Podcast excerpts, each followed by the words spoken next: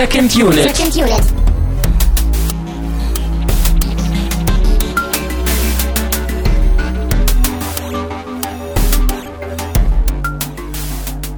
Herzlich willkommen zu einer neuen Ausgabe der Second Unit, euer Podcast für Filme, die ihr vielleicht gar nicht gucken wolltet oder vielleicht auch gar nicht so hoch in der Rangliste stellt, Fragezeichen.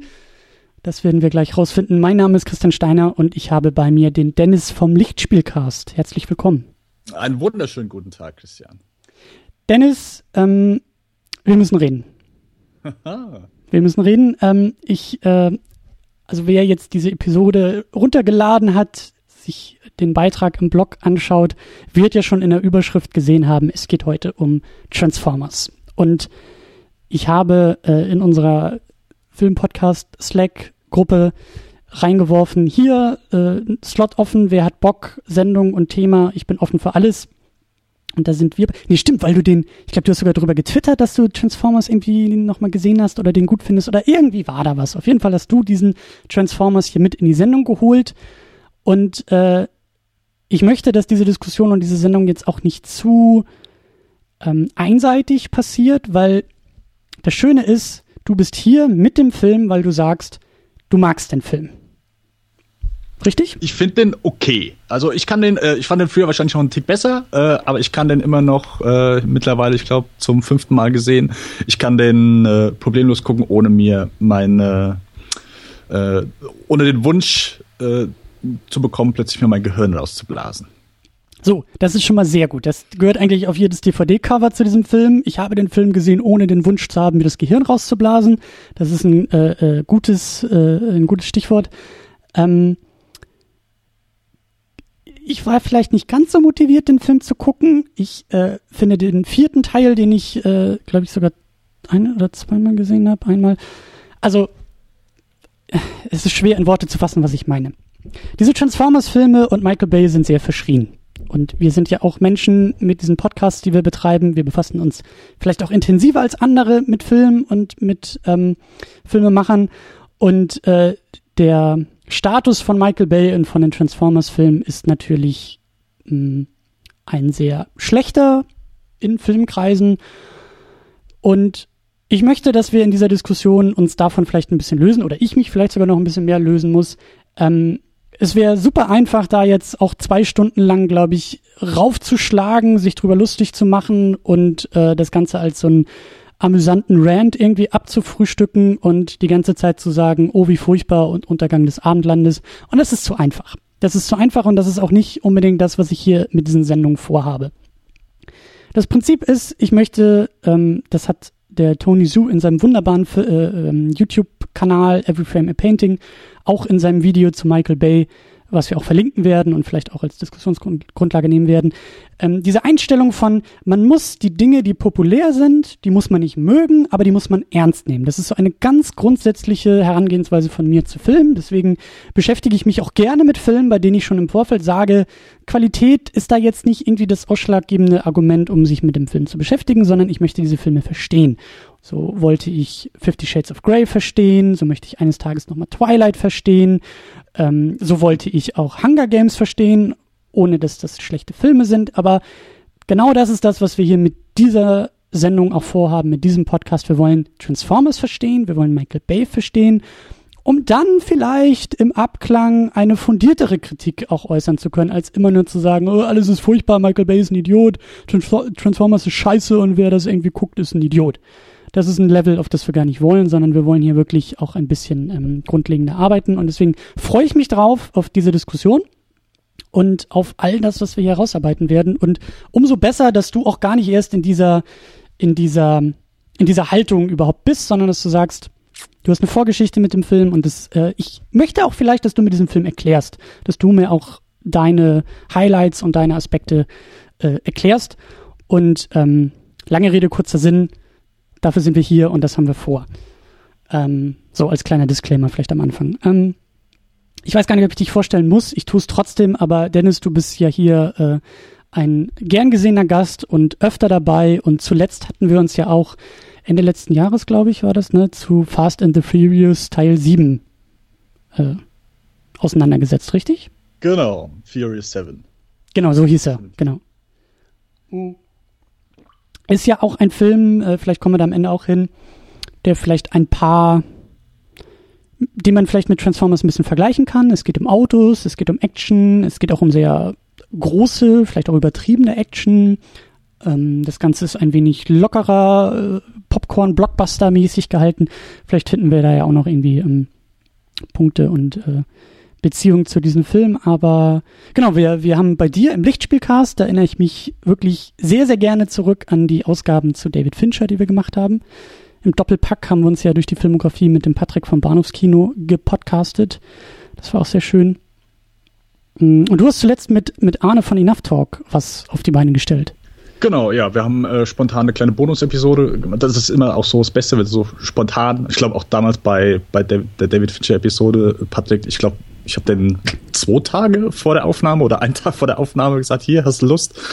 Äh, und das ist immer das Schönste, wenn du sowas schnell auf die Beine stellst. Aber genau, wir haben zusammen eine kleine Episode. Ich habe so ein paar Themen vorgeschlagen und wir haben zusammen was äh, gemacht über Filme, die uns geprägt haben. Also so sei es als äh, im Kindesalter, natürlich dann auch in den jugendlichen Jahren und äh, natürlich auch so ein paar Filme, die vielleicht noch gar nicht so alt sind und äh, uns im Erwachsenenbegleiter, äh, Erwachsenenalter jetzt schon längere Zeit begleitet haben. Also in irgendeiner Form geprägt haben oder einen positiven oder natürlich auch negativen Einfluss auf uns hatten und haben uns da zwei, drei Filme ausgesucht und ja, ist sehr schön geworden. Wer da gerne mal reinhören will, ist in beiden Feeds erhältlich, also Enough Talk und Lichtspielcast. Äh, einfach abonnieren, da findet ihr die letzte Bonus-Episode dazu. Genau. Und Lichtspielcast äh, ist ja auch so im Netz mit allen möglichen Links und Verweisen und, und Postings äh, zu finden unter kinofilme.com slash Lichtspielcast. Slash Podcast. Slash Podcast? ja. Das muss ich jetzt mal nachgoogeln. Da bin ich jetzt aber, äh, oh ja, slash Podcast slash Lichtspielcast, sagt mir mein, mein Browser. Ah, okay. Haben wir beide richtig. Ähm, genau, aber genau, da gibt es äh, alle Details und alle, alle Infos. Ähm, ja, genau. Wir haben noch äh, Flatter-Spenden und Patreon-Spenden, die wir ganz kurz abfrühstücken wollen. Ähm, vielen, vielen Dank an die Flatter-Community. Sie wird kleiner, sie wird weniger, aber sie ist immer noch da. Vielen, vielen Dank. Und vielen, vielen Dank an alle, die über Patreon hier spenden. Das sind vor allen Dingen Sultan of Swing, Walter White, Michi W., Stefan Manken, Jonas Mapace und Thomas Jaspers. Und Patreon ist ja so ein dauerhaftes Spendending. Da gibt es mehrere Pakete, die ihr machen könnt. Das kann von 1 Dollar im Monat bis zu nach oben hin offen. Ähm, da könnt ihr aber regelmäßig spenden und das ist ähm, ganz besonders gut und ganz besonders wichtig, weil dieses Podcasting äh, kostet halt uns auf unserer Seite eben auch Geld. Hosting muss bezahlt werden. Ich, mir sind Kopfhörer jetzt abgeraucht, die, die mussten ersetzt werden. Und äh, noch ist hier die Aufnahmetechnik äh, läuft zum Glück, toi toi toi, aber ähm, ja, das ist alles hier kein, kein, das ist für euch umsonst, wenn ihr zuhört, aber es ist halt eben nicht umsonst in der Mache. Und Patreon ist sehr, sehr schön, um das Ganze ein bisschen aufzufangen und abzufedern. Und äh, das tun einige von euch, vielen, vielen Dank. Und wenn ihr das auch wollt, dann schaut mal bei Patreon vorbei und sucht dort nach Second Unit. Und dann könnt ihr uns auch unterstützen. So, jetzt aber, Transformers. Wir fangen ja immer an mit dem Plot und mit der Inhaltsangabe des Filmes. Bist du in der Lage, den Transformers so kurz und knackig äh, nochmal in Erinnerung zu rufen für alle, die ihn nicht gesehen haben oder lange nicht gesehen haben? Das sollte zu machen sein. Jedes Mal, wenn ich bei dir zu Gast war und ich sollte den Plot zusammenfassen, ähm, und ich höre mir das danach immer noch mal an, also nicht die ganze Folge, aber äh, zumindest die Plot-Zusammenfassung. Und ich möchte mir jedes Mal äh, möchte ich eine Frühstücksschüssel mit äh, Cyanidkapseln futtern, weil ich einfach, weil ich so grauenvoll finde, wie ich mich durch den Plot hangel. Äh, und dann äh, passiert das. Deswegen werde ich das wirklich jetzt versuchen, kurz und knackig zu machen. Äh, nicht, dass irgendwie einem hier viel an dem Plot liegen könnte. Äh, das hast du jetzt gesagt. da stehe ich auch zu. Äh, genau, wir haben äh, Sam Witwicky, einen jungen Teenager, ge gespielt von äh, Shia LaBeouf, mhm. den ja auch viele so lieben. Also es äh, sind eine Menge Sachen hier, wo, wo durchaus der eine oder andere äh, aufhorcht, weil er sagt, äh, mag ich nicht. Äh, auf jeden Fall, der bekommt ein neues Auto, weil er äh, super in der Schule war. Äh, was ich mir nach der Präsentation am Anfang irgendwie sehr schwer vorstellen kann. Ähm, genau, der bekommt ein neues Auto. Das stellt sich als äh, Autobot heraus. Äh, Bumblebee, mhm. der ähm, äh, auf der Erde schon gelandet ist und äh, ja, holt nach kurzer Zeit seine ganzen äh, Autobots-Freunde hinzu, die auf, auf die Erde kommen. Äh, die sind wegen einer Hintergrundgeschichte, die eigentlich, ich sag mal, für die meisten äh, uninteressant ist. Also ist irgendwie äh, die äh, bösen Decepticons haben da die, äh, ich sag mal, die Macht übernommen und äh, haben die von ihrem Planeten vertrieben. deswegen mussten die sich aufmachen zu neuen Gefilden, haben die Erde als perfekten Planeten dafür auserkoren und landen jetzt hier natürlich äh, die Decepticons sind ebenfalls schon auf der Erde. Die sind nicht, die sind schon vorher hier gelandet. Äh, Megaton, schon, nee, weißt du? Doch Megaton äh, schon. Me Megatron, Megaton, Megaton, Megatron, okay. Megatron, richtig. Das habe hab ich gerade mit, mit dem Regisseur aus Frankreich verwechselt. ja, wir haben vorher drüber geredet, ja. Genau. Äh, der ist schon länger hier gelandet äh, und äh, wird von der Regierung festgehalten, aber die Decepticons, die haben sich überall, alle äh, Transformers können sich natürlich wunderbar als äh, diverse Fahrzeuge äh, verkleiden und somit unter die Gesellschaft mischen. Ähm, genau, und nach und nach findet ein kleiner Kampf zwischen den beiden Fraktionen statt. Der Megatron wird am Ende aufgetaut, weil er die diesen ähm, irgendwas hat es mit dem Allspark zu tun, aber da kommen wir nachher noch zu. Dieser schöne äh, Würfel. Und am Ende gibt's eine mega große Schlacht. Äh, die Decepticons werden besiegt und äh, damit ist das auch schon vorbei. Ja. Gut gegen böse, gute Transformers gegen böse Transformers und jede Menge Action und dazwischen rennen ein paar Leute wie eben Shia LaBeouf und Megan Fox äh, durch die Gegend und ähm, ein großes Action-Spektakel. Mhm. Ja, wir müssen natürlich auch über den erweiterten Cast und über Michael Bay, ich denke am Ende besonders, aber jetzt vielleicht auch ganz kurz. Äh, der Film lebt und atmet natürlich durch Michael Bay. Mhm. Hat eben diesen, diesen ersten Transformers 2007 kam der ja, glaube ich, raus. Äh, den hat er gemacht und seitdem ist das ja so sein Franchise und so sein großes Ding. Seit dem dritten versucht er da ja immer mal wieder irgendwie abzuspringen und äh, so richtig lässt man ihn da, glaube ich, nicht raus. Ich weiß nicht, was er für einen Vertrag unterschrieben hat, ob der irgendwie mit Blut und Spucke unterschrieben wurde oder ob dann doch das Geld wieder lockt. Aber das ist ja schon, das ist so sein Franchise und wir sind eben bei, bei Teil 4 angekommen. Ich glaube, 5 wird gerade gedreht. Yes. Ja, und äh, es, es, es geht weiter. Es gab zwar einen Wechsel in der Schauspielerriege, aber Michael Bay ist noch so ist noch so dabei. Und man muss auch ganz klar sagen, dieser erste Transformers, und deswegen war es mir auch ein, ein, ein guter Anlass, endlich den auch mal hier in der Sendung zu haben und mich mit dem mal ein bisschen fundierter zu beschäftigen, weil man kann wirklich nicht, nicht, man kommt nicht drum herum. Also dieser erste Transformers und Michael Bay seit dem Jahr 2007 sind die schon sehr, sehr prägend und vielleicht auch tonangebend für das große Blockbuster-Spektakel-Action-Kino in Hollywood. Also das, das, das kann man nicht, man, man, man, man kann sich irgendwie auf den Boden werfen und irgendwie wie ein kleines Kind heulen und schreien und sagen, will ich alles nicht und will ich alles nicht, aber das ist halt Fakt. Michael Bay ist wichtig für Hollywood und ist wichtig für das, was in Hollywood gemacht wird. Und ähm, selbst wenn du sagst, ich beschäftige mich gar nicht mit ihm, die Filme, die du trotzdem irgendwie drumherum guckst, die sich auf Bay beziehen, ähm, da steckt er ja sozusagen indirekt auch irgendwie mit drin. Also es ist schon tonangebend, was, was, was er da gemacht und geleistet hat. Und deswegen auch sehr, sehr schön, dass wir uns jetzt mal mit dem, mit der Quelle, mit dem, mit dem Vorbild, mit dem Original irgendwie beschäftigen. Ich habe irgendwie rausgehört, dass du ganz kurz sagen wolltest, äh, die Wurzel des Bösen, aber. Na, das ist jetzt auch schon wieder zu, zu viel gesagt. Also das ist ja, ich meine, ich weiß nicht, vielleicht bin ich da zu gutmütig oder so, aber man, ich glaube, Michael Bay ist Michael Bay ist doch auch nur ein Mensch, ja. Der kocht auch nur mit Wasser am Ende des Tages und ähm, ich weiß auch gar nicht, ob der so zufrieden ist mit diesem ganzen Status oder mit diesem ganzen, mit dieser ganzen Entwicklung, die auch dieses Transformers-Franchise da genommen hat. Also ich glaube nicht, dass er, ich halte ihn für einen, ein ich weiß nicht, ich halte ihn für einen Handwerker. Ja, er ist jemand, der irgendwie, er ist nicht der Künstler in meinen Augen, er ist irgendwie ein Handwerker.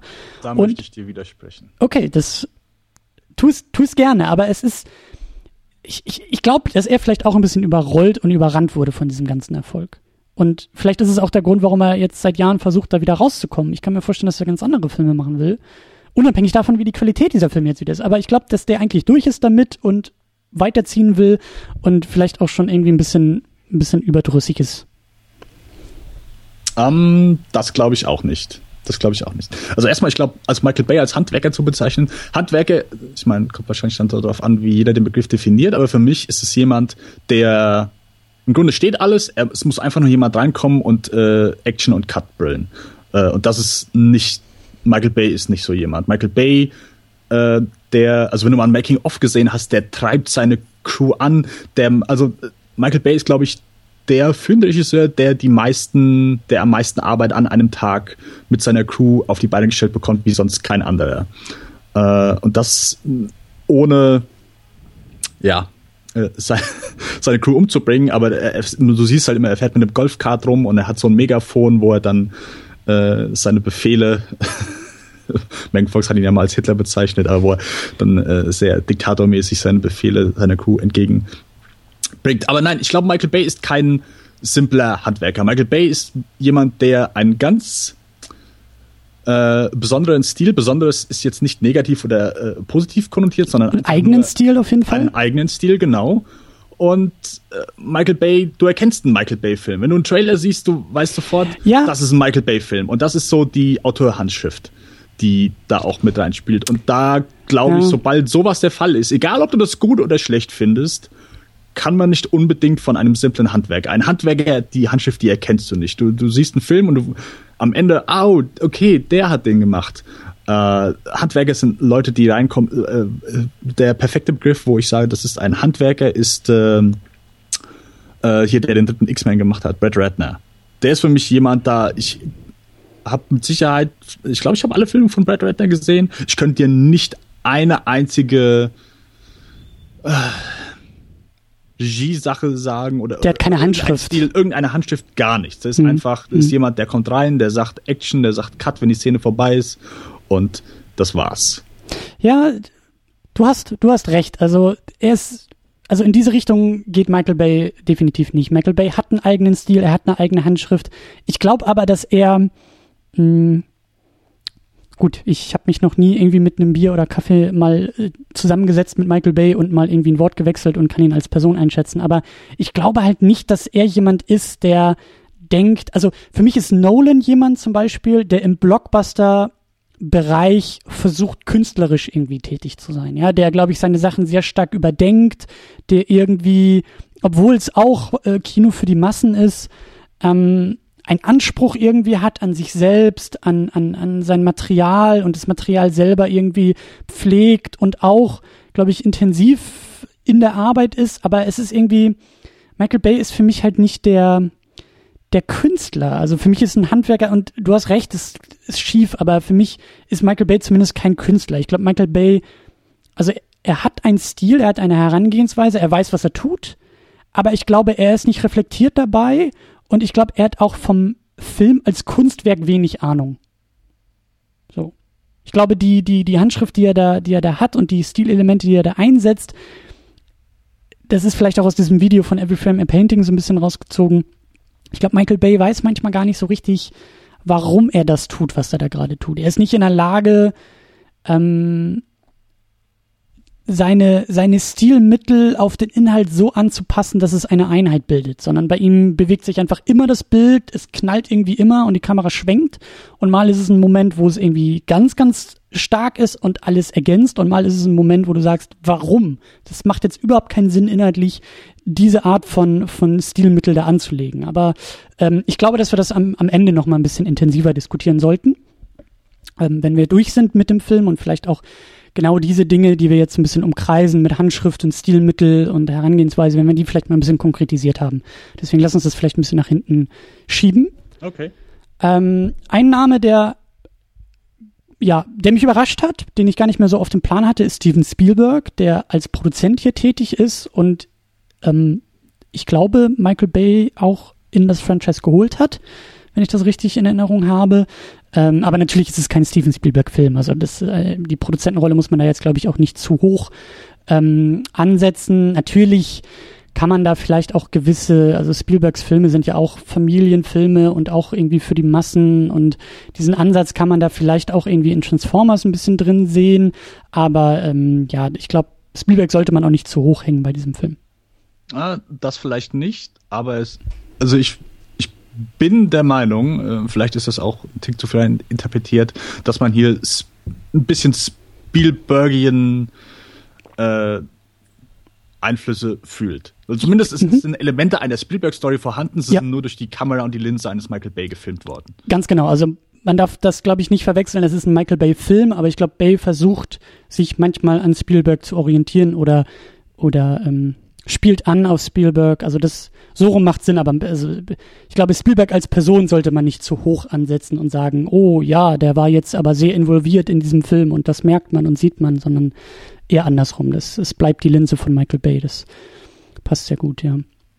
Wir haben ja noch zwei Namen, ähm, bei denen ich auch schon fast äh, sämtliche ähm, vorhin geäußerten Vorsätze über Bord werfen könnte und in einen Minuten- oder stundenlangen Rant verfallen könnte und den Untergang des Abendlandes tatsächlich heraufbeschwören. Es sind nämlich Roberto Orsi und Alex Kurtzman, die das Drehbuch hier geschrieben haben, das Screenplay und ähm, für, sagen wir mal, nicht so gute bis sehr, sehr schlimme Filme der jüngsten Hollywood-Zeit verantwortlich sind und ähm, die, glaube ich, auch ihren eigenen Knacks weghaben und bei denen ich mich freuen würde, wenn sie so schnell besonders gute und wichtige Franchises wie Spider-Man nie wieder anrühren dürfen. Ich meine, bei Spider-Man ist es jetzt auch nicht mehr der Fall, zum Glück.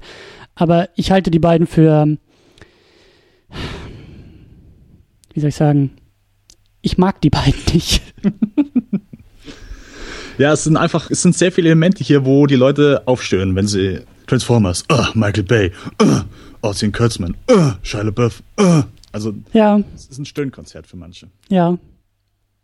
Wobei, auch wieder zur Verteidigung, so schlimm ist es ja auch noch nicht. Also, ich glaube, diese Legacy, die die beiden haben und das, wofür sie stehen, wofür eigentlich fast alle, also dieses Stöhnkonzert von gerade eben, ja, Bay, Shia LaBeouf und wie sie alle heißen, ich, ich glaube, ich sehe den ersten Transformers so ein bisschen so wie den ersten Saw.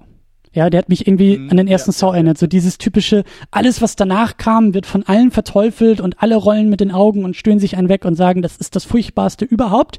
Aber wenn man dann mal wieder reingeht und beim ersten anfängt, sich drauf einlässt und rauskommt und ich glaube, so die Rezeption und die Realität des Filmes, das, das hat sich mittlerweile so weit auseinander bewegt, dass man merkt, naja, so schlimm ist es irgendwie noch gar nicht. Also man das, merkt schon, dass sämtliches Potenzial in alle Richtungen, was sowohl gut als auch schlecht angeht, ist in diesem ersten Transformers vorhanden. Aber so diese schlimmen Verbrechen, die Orsi und, und Kurtzman dann später geleistet haben in den Star Trek-Filmen und auch in, ähm, besonders beim Amazing Spider-Man, so schlimm ist das hier alles noch nicht. Also, ja das ist, denke ich, auch der Saw-Vergleich, der, der, den hatte ich mir auch schon zurechtgelegt. Äh, aber wenn du den schon eh jetzt schon aus hast, dann sehr gut. Genau, also ich damals, ich mochte den ersten Saw auch sehr gerne. Ich finde, das ist immer noch ein sehr schöner, cooler Thriller. Ja. Und nun ja, alles, was danach kam, hat nicht mehr viel mit dem ersten zu tun. Ich, klar, bei Transformers ist es jetzt nicht ganz so. Äh, man sieht dann einfach schon die, ich sag mal, so die Anfänge der Reihe in dem ersten Transformers. Ist jetzt nicht irgendwie so zwei komplette, komplett alte Filme.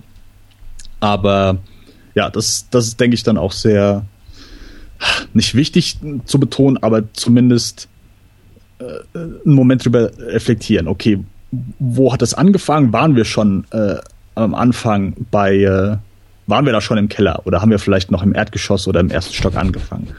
Und Schöner Vergleich, ja. Äh, und um Ossi und Kurtzman vielleicht einen Moment zu verteidigen, äh, ich mag Mission Impossible 3 sehr gerne. Äh, mhm. Ich finde, das ist ein schönes Skript. Und ich finde den ersten Star Trek ganz fantastisch. Star Trek Into Darkness, nein. Mhm. Äh, mhm. Gar nicht. Aber den ersten Star Trek, den fand ich super. Das, ähm, da brauchen wir, glaube ich, gar nicht so viel drüber reden. Also den ersten Star Trek finde ich auch wesentlich besser als den zweiten. Aber also auch da haben sie, glaube ich, noch ein bisschen die Handschuhe angehabt und ähm, ich weiß nicht, also äh, das, das wäre auch mal spannend rauszufinden, wie, wie, das, wie das bei denen läuft, weil ich habe das Gefühl, dass so erst später, ich glaube, der erste Star Trek ist ja auch 2009, der erste Transformers mhm. 2007, ich weiß nicht wann, aber irgendwann so nach 2009, 10, 11 oder so, da hatte ich das Gefühl, da war, vielleicht weil sie dann so erfolgreich waren, dass sie niemand mehr reingeredet hat und dann ist wirklich, wie sagt man so schön, die Scheiße auf den äh, Ventilator getroffen und äh, dann ist es halt so richtig abgegangen. Also ja. Ähm, ja. Ähm, genau, ich bin mal gespannt, ob wir vielleicht nachher noch bei denen wieder ankommen werden. Aber ja, du hast äh, auch schon erwähnt, Sam Witwicky, ein toller Name, gespielt von Shia LaBeouf, bei dem ich eigentlich noch, ich glaube, das wird hier den Rahmen sprengen, aber ich, Shia LaBeouf, über den müssen, muss ich, glaube ich, auch noch mal irgendwie reden. Also ein, ein, ein, ja, in der Art und Weise, wie er in der Öffentlichkeit auftritt, ist er natürlich auch sehr, sehr eigen und ich weiß nicht, ich weiß nicht, was ich von ihm halten soll. Ich kenne zu wenig von ihm. Natürlich hier die Transformers oder den ersten Transformers kenne ich von ihm. Er zieht da sein eigenes Ding irgendwie durch, ja. Da gibt's ja auch äh, GIFs und Videos und das Internet hat sich ja auch äh, schon lange und intensiv drüber lustig gemacht, diese ganzen No-No-No-Nos, die er da von sich gibt und das Rumgestottere von ihm in einem Film und ähm, ich weiß nicht, ob, ob er, ob er so eine Richtung Nicolas Cage irgendwie geht, ja, ob mittlerweile so ob man ihn eigentlich schon fast wieder gut finden kann oder zumindest abfeiern kann, was er da abzieht. Ich, ich kann ihn einfach nicht einschätzen. Also natürlich ist das alles sehr bewusst, was er da tut. Und weiß ich nicht, ähm, objektiv irgendwie merkwürdig bis nervig oder so. Aber ich weiß nicht, ob es nicht vielleicht auch seine eigenen Qualitäten hat. Ich bin wirklich, ich bin sehr überfragt, was Shia LaBeouf angeht. Deswegen äh, vielleicht das nur so hingestellt, dass, ähm, dass er sehr eigen ist, sagen wir es mal so. Ja, er hat einfach, ich glaube, er ist auch jemand, der dir dann einfach schnell auf die Nerven geht. Also er hat eine, er hat eine sehr, ich sag mal, manische Energie in sich. Äh, mhm. Ich würde behaupten, sein Comedic Timing finde ich eigentlich noch so ganz gut. Äh, das äh, ist etwas, was man natürlich gerne übersehen kann, da der Humor nicht irgendwie jetzt besonders clever ist oder so. Aber ich finde, er hat ein schönes äh, Timing. Und äh, ich mag eigentlich so sein Mimenspiel, wenn es halt um so dieses dumme Dreingucken geht. Und ich weiß, ich stehe wahrscheinlich da allein da, aber das ist etwas, wo ich durchaus, weil ich durchaus okay finden kann. Ich weiß, hast du mal Bobby gesehen? Mhm. Ähm, ist ein, äh, so ein mit ganz, ganz vielen Charakteren äh, um den, äh, um Robert F. Kennedy, äh, der Bruder von äh, mhm. John F. Kennedy. Und er spielt da drin, ich glaube, es war ein junger Reporter, der auch Drogen nimmt äh, und dann damit gar nicht klarkommt. Und es war ein Jahr vor Transformers, vor dem ersten. Mhm. Und es ist sau interessant zu sehen, wie, ich sag mal, wie seine Energie, also die Szene hätte wunderbar auch in einen Transformers passen können, weil er halt ähnlich abgeht. Und da weiß ich dann schon gar nicht, okay, hat war, ist das einfach so seine Art? Ist das mhm. gar nicht irgendwie, dass Michael Bay ihm gesagt hat, hier genau so mhm. und so, so bist du drauf, sondern dass das einfach so in ihm drin ist, so diese, äh, diese Energie und dieses Bap, Bap, Bap, Bap, Bap, Bap, Bap. Energie trifft es sehr, sehr gut und ich kenne einfach zu wenig von ihm, um genau das, was du gerade geschildert hast, um einordnen zu können, ist jetzt, ist es die Regieanweisung von Michael Bay, dass LeBeouf so gespielt hat, wie er es tut? Oder ist das sein eigener schauspielerischer Instinkt, ähm, ist das diese natürliche Energie sozusagen, die er in sich trägt und die sich halt in mehreren Rollen vielleicht so äußert.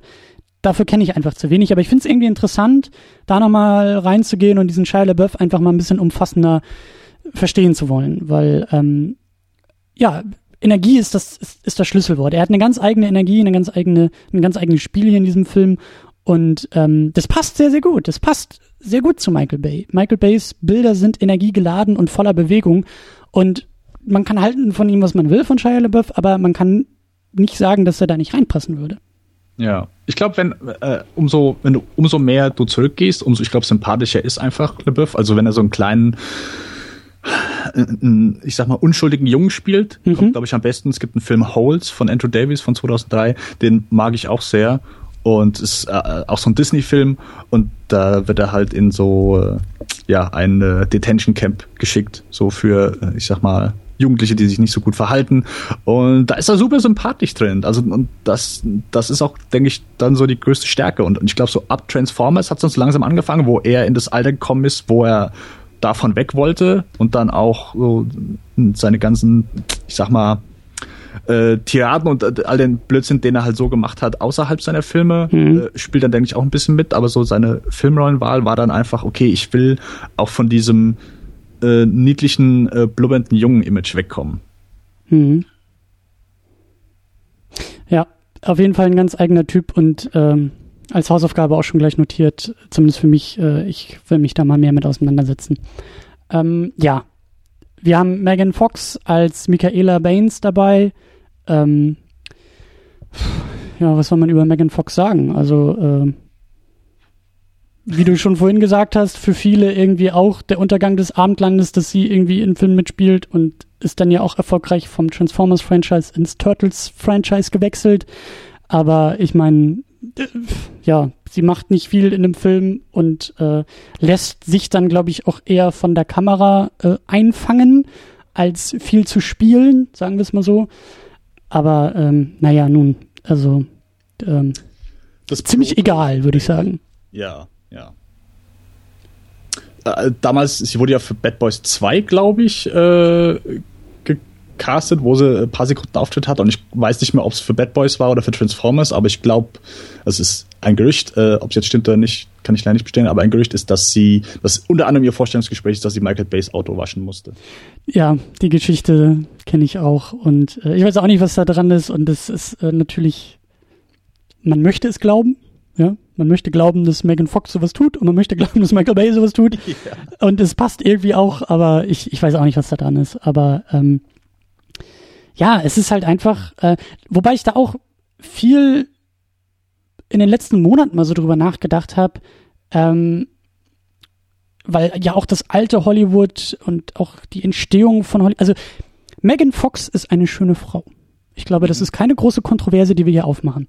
Und Hollywood hat auch schon immer so gearbeitet. Also wenn du dich auch mal mit, mit dem frühen Hollywood beschäftigst, äh, da sind ja auch ähm, Stars geboren, beziehungsweise ähm, Gesichter in Filmen gelandet, bei denen ganz klar Produzenten gesagt haben, das ist ein schönes Gesicht und mehr brauchen wir nicht.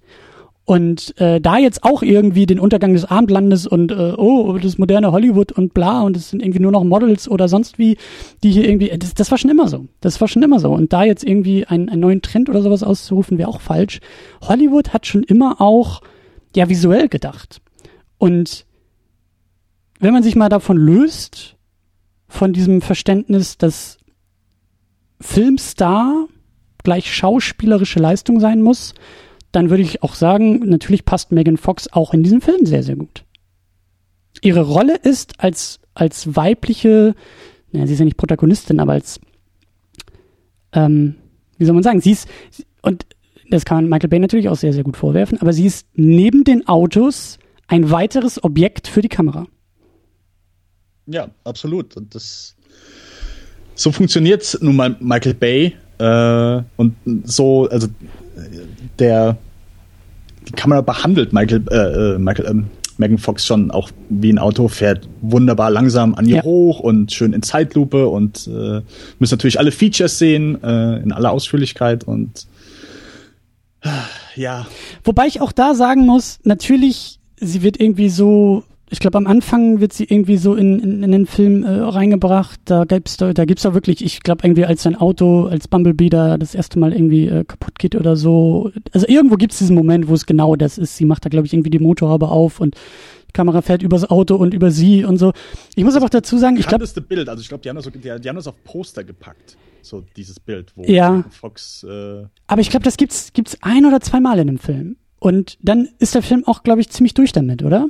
Habe ich das falsch in Erinnerung? Also ich glaube, dass gerade zum Ende hin, wenn die Action ja. mehr losgeht und sie auch mehr zu tun hat, dann, also vielleicht, vielleicht muss man ähm, da auch ein bisschen vorsichtig sein, weil, weil ich weiß nicht, wie es in den späteren Filmen war. Ich weiß, dass sozusagen die weibliche äh, Hauptrolle im, im vierten Film, also was, was da mit ihr, mit der Person und auch mit der Rolle der Frau gemacht wird, ist halt wirklich furchtbar und sorgt mhm. wirklich dafür, dass ich sage, also da raufen sich mir die Haare auf, weil die Objektifizierung der Frau dort halt wirklich einen ein Höhepunkt erreicht hat.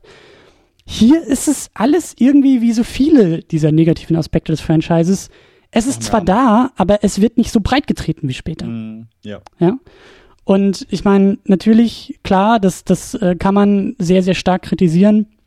Aber ich glaube, es hilft auch, sich dann nochmal auf den Film einzulassen und genau zu wissen, in welchen Dimensionen dieser Film das halt eben macht. Und äh, wie gesagt, stürzt euch lieber auf den vierten Film, weil der ist da wirklich sehr, sehr schlimm. Ja. Ähm, ja, wir haben dann noch einen Haufen anderer Leute. Wir haben uns schon sehr, sehr lange jetzt auch hier mit den Schauspielern äh, beschäftigt. Ich gehe einfach nur mal so durch, wer da noch dabei ist. Ich kenne die wenigsten. Es ist Josh Duhamel als Captain William Lennox, irgendein für mich gesichtsloser US-Militärmensch Tyrese Gibson kenne ich noch aus den Fast and the Furious, glaube ich, ne? Da war er doch auch dabei. Mhm, genau. Auch als blablabla Sergeant blablabla. Dann haben wir noch äh, Rachel Taylor, ich glaube als Maggie Madsen ist sie nicht diese australische Genau. Studentin? Genau, genau. Was ich auch nicht so ganz verstanden habe, warum auf einmal irgendwie so drei whatever Leute aus der Uni abgezogen werden, um dem Militär zu helfen. Aber äh, ich meine, gut, wir haben den Plot schon durch und äh, Fragen bringen, bringen uns da, glaube ich, auch nicht weiter. Wir haben Anthony Anderson als Glenn Whitman, so ein bisschen Comic Relief äh, dabei und wir haben John Voight als, was ist der, Verteidigungsminister John Keller. John Voight ist für mich immer Mission Impossible 1, äh, Spoiler, der große Bösewicht und so, aber ähm, ja, passt, passt in dieser Rolle. Hat für mich immer so ein bisschen dieses autoritäre, väterliche, ähm, ernste, was hier auch durchaus in die Rolle passt. Ja. Äh, vielleicht noch einen, den man erwähnen könnte, äh, weil viele auch immer gesagt haben, es ist immer schade, so wie Transformers so das Talent sich schnappt und dann äh, etwas äh, kaputt macht. John Turturro. Wer war er noch? Das ist Agent Simmons, der Sector 7-Typ. Der nachher da in seiner Unterwäsche Ganz genau. von Bumblebee angepisst Ganz genau, wird. Ganz genau. Hm. Äh, ein großer äh, Cone-Darsteller, aber auch ein, ja, gerade ein, ich sag mal, Ende der 80er, Anfang der 90er, Miller's Crossing, also ein sehr schöner Darsteller. Mhm. Ja, ja, wie du sagst, so dieses ähm, ähm, Talent verheizen in den Transformers-Filmen, das, äh, das weiß ich auch noch aus dem vierten, da hatten sie ja, glaube ich, auch noch irgendwie, ich meine, ja. Ja. Aber gut, ähm, ich glaube, dass wir die Diskussion ein bisschen aufteilen können. Ich weiß nicht, ob das, wie, wie wir uns da durchbewegen können. Wir sollten vielleicht versuchen, relativ wertneutral beim Stil anzusetzen. Wir haben das ja auch schon gesagt, Michael Bay ist ein stilstarker Regisseur, Handschrift, äh, all diese Dinge. Wollen wir vielleicht mal ein bisschen rausarbeiten. Was, was ist eigentlich, was, woran erkennt man Michael Bays Filme? Was ist für ihn so ausschlaggebend? Und ich glaube, an aller äh, oberster Stelle ist die Kameraarbeit. Michael Bay ist ein, ein Filmemacher, bei dem immer Bewegung im Bild ist. Bei dem die Kamera sich bewegt, dass der Bildinhalt sich ständig bewegt und auch da dieses wunderbare Video von Every Frame a Painting hat das sehr, sehr schön rausgearbeitet. Ähm, ja, es ist immer eine Energie im Bild drin. Oder? Auf jeden Fall. Also im Grunde äh, sind Michael Bays Filme, sehen die aus wie Werbespots. Also wirklich blank geputzt. Selbst wenn irgendwas dreckig ist, ist es immer das Schöne, Dreckige. Mhm. Also es sieht immer noch glänzend aus, es ist hochpoliert. Wir haben wahrscheinlich 5000 Filter drüber gepackt. Und gerade wenn Autos irgendwo langfahren, man könnte meinen, es ist, es ist wie aus dem Werbespot. Es glänzt alles. Ein Auto kann durch die Wüste fahren, es sieht danach immer noch Stimmt, stimmt. super aus. Ja. Besonders die Autos sind äh, als Objekt dieser Kameraarbeit äh, immer, die stechen immer hervor. Und wie du sagst, diese Werbe, Werbeclip-Ästhetik, ja, auf jeden Fall. Also Michael Bay nimmt im Grunde, im Grunde, wenn wir, deswegen ist auch so, wo du eben drauf, äh, drauf angesprochen hast, so alles Hollywood. Im Grunde wollen wir, wenn wir Filme sehen, wollen die meisten, und ich weiß, das klingt jetzt wahrscheinlich ein bisschen fies oder derbe, aber die meisten wollen dann, ja, wir wollen schöne Menschen sehen. Wir wollen nicht ja, natürlich. wir wollen, dass alles schön ist. Wir wollen einfach so eine, Ide eine idealere Welt sehen, die wir vielleicht jeden Tag erleben. So ein bisschen Eskapismus halt einfach. Und Michael Bay tut es, denke ich, äh, bis zum Anschlag aufdrehen und geht dann noch ein bisschen weiter. Bei ihm ist einfach alles schön, bei ihm sind die, die Menschen schön, es gibt keine äh, nicht so schönen Menschen. Wenn, sind das eher so die Goofballs im Film, die Idioten, äh, aber die, die den Tag retten, sind einfach äh, muskelbepackte Typen äh, und die schönsten Mädchen und Frauen, die du dir einfach vorstellen kannst. Die Autos sind die, das Neueste vom Neuesten. Da glänzt alles, da ist alles perfekt. Und das ist, denke ich, so der Michael Bay, der sagt, hier, sorry, an irgendwas anderem bin ich nicht interessiert. Und selbst eine Geschichte wie Pain and Gain, die eigentlich super derbe ist, sieht immer noch großartig und ho auf Hochglanz poliert aus. Hm, ja, Pain and Gain ist auch so ein, so ein eigenes Kapitel, über den ich mich auch aufregen könnte, aber ähm, ja, und das, also, das sagt dieser Tony Su ja auch in seinem tollen Video. Es ist ja auch, da muss man sich auch immer an den eigenen Kopf fassen, weil natürlich ist Spektakel etwas, was Kino, was Blockbuster-Kino auszeichnet. Ähm, und was auch nicht verwunderlich, also als Faktor ist natürlich nicht verwunderlich, dass gerade diese Transformers-Filme, die in Sachen Spektakel, visuelles Spektakel natürlich ganz weit oben stehen, dass äh, die nachher auch so durch die Decke gegangen sind. Und auch da finde ich, ist der erste Film, ich will nicht sagen zurückhaltend, aber noch nicht so over the top wie besonders der vierte. Also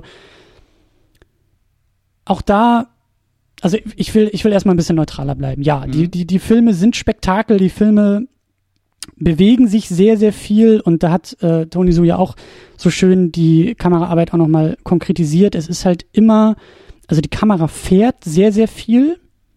Es ist ein, also ich glaube, bei Michael Bay wird, wird ständig, ich weiß nicht, wie viele Dollys der auslegt, aber die Kilometerzahl muss immens hoch sein bei seinen Filmproduktionen, weil ständig diese Dolly-Fahrten sind oder zumindest wirkt es wie ein Dolly. Es ist auch immer ein sehr, sehr, also die, die Fahrt selbst ist relativ ruhig. Was ich zum Beispiel wieder ganz erfrischend finde, weil es gibt ja auch sehr, sehr viele nach, nach ähm, den äh, Born-Film ist ja die andere Seuche, ständig mit der Handkamera beizugehen und diese Handkamera von, weiß ich nicht, Leuten führen zu lassen, die vorher 30 Kaffee getrunken haben, weil dieses, also da gibt's ja auch Bewegung im Bild, indem du halt die Handkamera wackeln lässt und äh, die, die äh, äh, berühmt-berüchtigte Shaky Cam einsetzt.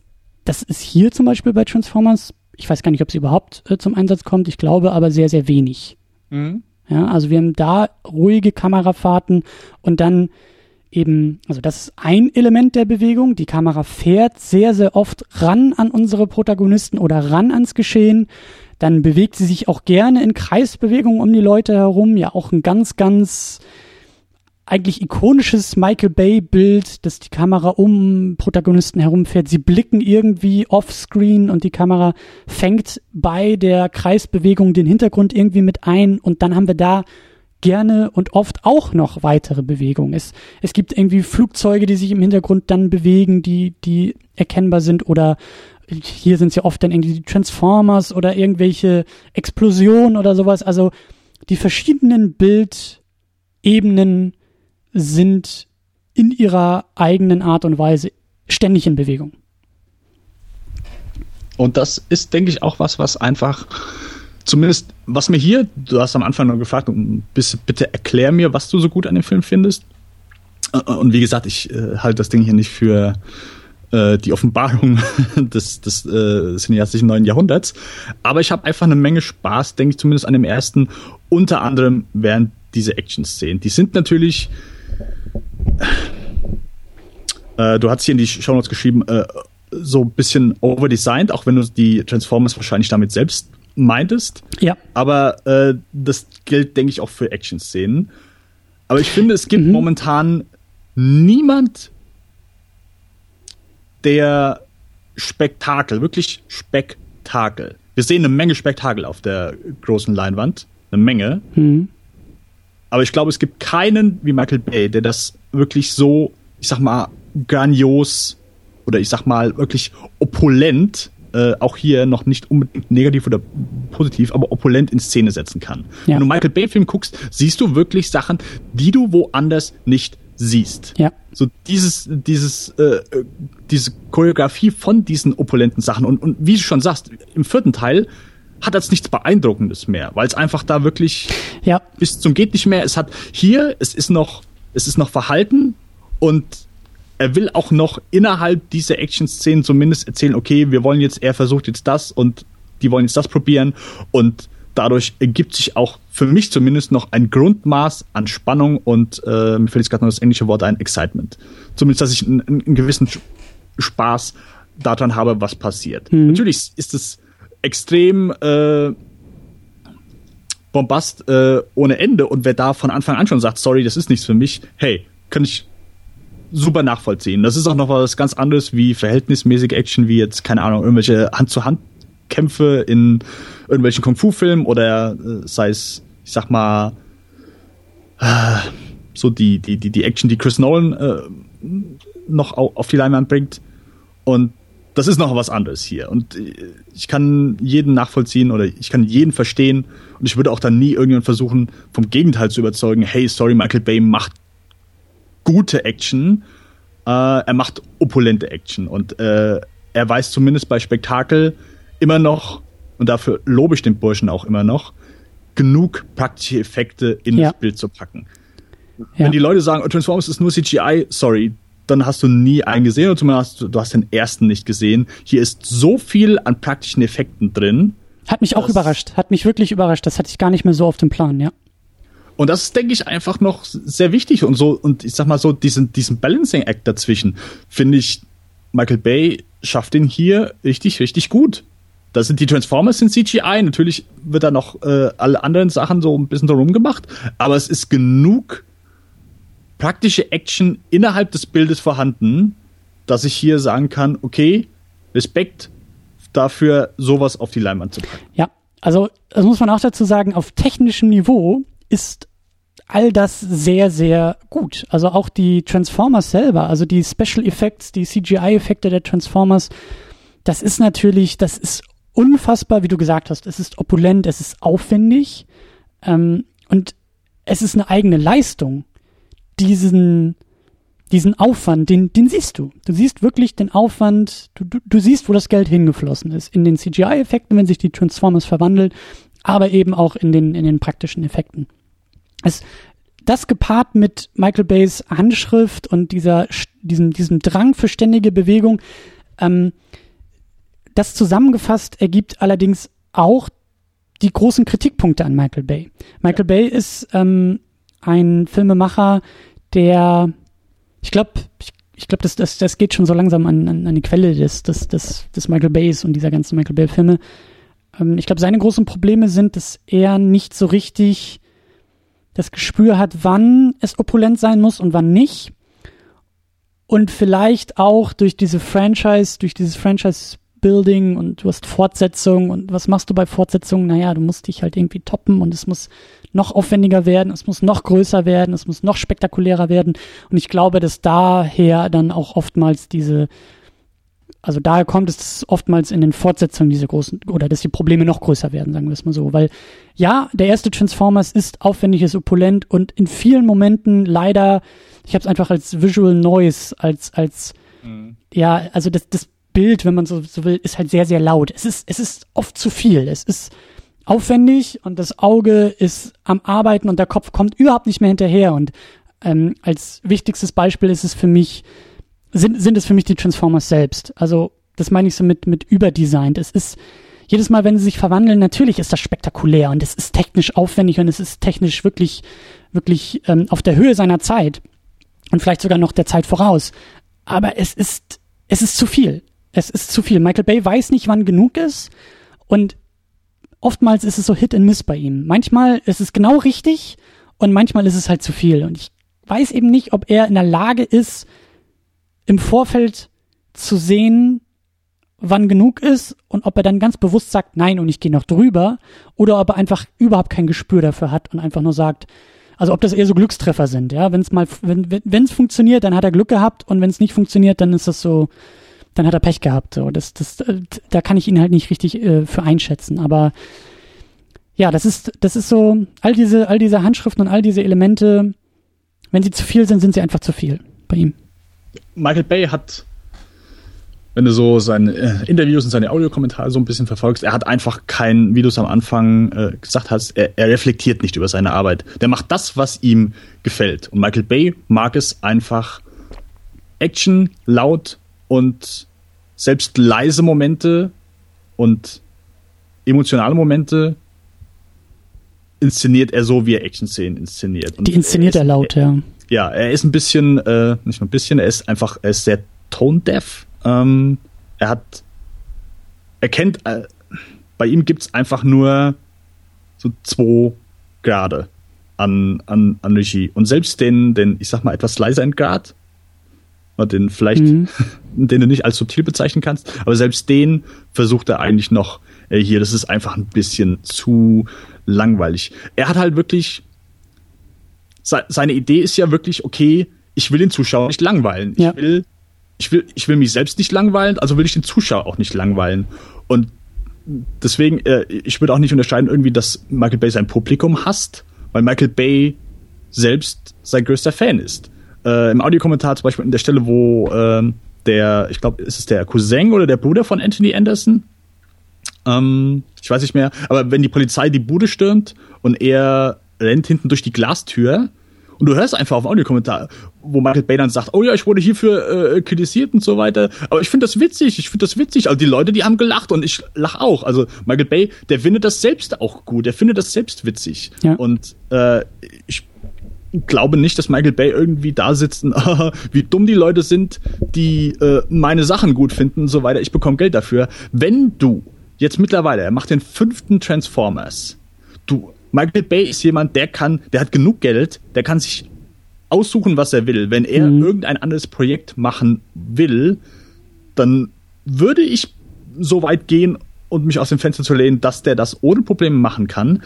Michael Bay macht das, weil er Spaß dran hat. Der hat Spaß an der Arbeit und er hat Spaß an dem Produkt. Weil Michael Bay nicht unbedingt jemand ist, der Geschichten erzählen will, sondern der einfach sehr fokussiert auf die technische Seite ist. Äh, mhm. James Cameron hat sich, musste sich dieser Kritik auch immer ein bisschen aussetzen lassen. Äh, mhm. Äh, viele Schauspieler haben sich immer beschwert, oh, der, der, der, der hat nur, äh, der, der fokussiert sich nur auf das Technische und so weiter. Und DiCaprio, der, für den war es ja ein Horrordreh bei Titanic, äh, Ed Harris bei The Abyss, die, die waren alle äh, sehr angepisst von der Arbeit mit James Cameron. Und James Cameron ist auf der gleichen Ebene noch ein sehr guter Geschichtenerzähler, der auch daran, zumindest früher, mittlerweile bin ich mir nicht mehr so sicher, Interesse daran hatte, eine packende Geschichte zu mhm. erzählen. Und mhm. das ist das, was Michael Bay, wo er kein Interesse daran hat. Michael Bay ist wirklich daran interessiert, hey, ich will technisch wirklich was Ordentliches auf die Beine stellen. Und ich könnte mir vorstellen, dass er es vielleicht sogar mal ein bisschen neidisch auf James Cameron rüberschielt. Nicht, weil er bessere Geschichten erzählt, sondern weil er technisch noch mal immer ein Stück über ihm ist. Und ich glaube, das ist etwas, was Michael Bay wirklich versucht mit jedem neuen Film wieder noch eins draufzusetzen. So, wie kann ich das jetzt noch beeindruckender machen? Kann ich hier so äh, mit dem Technik, deswegen sind seine Szenen auch immer so lange, weil er einfach die Möglichkeit hat, hey, ich kann das ausprobieren, jetzt probiere ich mal den Schnitt und jetzt probiere ich mal, wir machen das, das, das, das und das, weil er einfach wirklich, Michael Bay hat wirklich den Wunsch und den innersten Wunsch, also und dass ich den Kerl kenne und mit dem geredet habe, aber Leute zu beeindrucken damit. Und das äh, war, glaube ich, jetzt äh, ein viel zu langer Verteidigungsfriend auf Michael Nein, Bay. Überhaupt nicht, überhaupt nicht. Das, das trifft es sehr, sehr gut. Er will beeindrucken, er will nicht unbedingt erzählen oder er will nicht inhaltlich erzählen, er will visuell erzählen, er will zeigen. Er will nicht erzählen, er will zeigen. Und das sind auch seine Stärken. Das sind definitiv seine Stärken. Und ich habe auch die ganze Zeit schon überlegt, kann man Michael Bay, also wie wie sieht sozusagen der ideale Michael Bay-Film oder die ideale Michael Bay-Produktion aus? Also gibt es vielleicht eins, weil wir haben ja vorhin auch schon erwähnt, äh, Orsi und, und, und ähm, Kurtzman sind vielleicht nicht die besten Geschichtenerzähler, ja, und dann gepaart mit nicht dem besten Geschichtenerzähler auf dem Regiestuhl. Also vielleicht sind die Umstände auch einfach ein bisschen problematisch, aber gibt es vielleicht ein Szenario, in dem ein Spielberg Aufsicht hat, in dem ein guter, mehrere gute Drehbuchautoren schreiben und Bay dann halt seinen Stempel halt nur noch, in Anführungszeichen nur noch im Visuellen draufsetzt und wir alle zufrieden sind? Kann es das geben? Vielleicht, ja, vielleicht gibt es, müsste, es, müsste man es nochmal ausprobieren, dass man ihm halt andere Autoren nochmal ähm, gibt, die ihm eine andere Grundlage schreiben, aber ähm, das ja. ist interessant. Das ist interessant, weil das ist auch so eine Sache. Also mein liebster Michael Bay Film ist The Rock, ein Film, den ich wirklich richtig gut finde, aber auch unter anderem, weil das Skript, es ist ein sehr gutes Action-Skript. Es ist jetzt irgendwie kein großes, also es ist ein sehr gutes Action-Skript. Mhm. Wir haben äh, Dynamik, wir haben verschiedene Schauplätze, wir haben eine interessante Ausgangssituation, wir haben einen, äh, ich sag mal, einen Bad Guy, der äh, durchaus Sympathien hat und, und äh, jetzt vielleicht die, die falschen Wege sucht. Also wir haben sogar ein paar Nuancen, Nuancen mhm. äh, im Gegensatz zu anderen Bösewichten und, und generell etwas, was wir in Michael Bay-Filmen nicht vorfinden. Und das war aber der alte Michael Bay. Also mittlerweile hat er sich, es ist ein anderer Michael Bay, der momentan Filme macht oder vielleicht einfach eine sehr extreme Weiterentwicklung von dem, was er in den 90ern noch gemacht hat. Mhm. Denn da mag ich die Filme auch noch. Selbst so Sachen wie Armageddon. Und was würde passieren, wenn du heutzutage einen Michael Bay wirklich einen Qualitätsskript gibst, wie, wie sieht das aus? Wie, und, und viele hatten ja so ein bisschen gehofft, dass es bei Pain Gain eventuell der Fall ist, aber äh, ich meine, manche mögen den, ich war kein Fan von dem Film, aber wie, wie sieht ein Michael Bay-Film aus, der mit einem Skript gesegnet ist, das äh, gar nicht so verkehrt ist? Denn äh, ganz ehrlich, also ich glaube mittlerweile, die machen noch, die, die, die, die hauen noch nicht mal Scripts raus für Transformers. Also ich meine, man hört das ja eh so wie, äh, sehr oft, dass heutzutage du produzierst einen Blockbuster, so, sobald die erste Klappe fällt, ähm, die ganzen Action-Szenen stehen einfach schon die, die müssen, äh, in der Previous müssen die gestaltet werden. Mhm. Da, da kannst du nicht irgendwie dich auf ein Drehbuch äh, verlassen. Da wird einfach nur versucht, die Lücken zu füllen und die Action-Szenen, die stehen schon, bevor die erste Klappe fällt. Und ich glaube, das ist dann hier ähnlich, dass Michael Bay sagt, hm, wir könnten das mal, wir könnten das mal, wir machen das, wir machen das, wir machen das.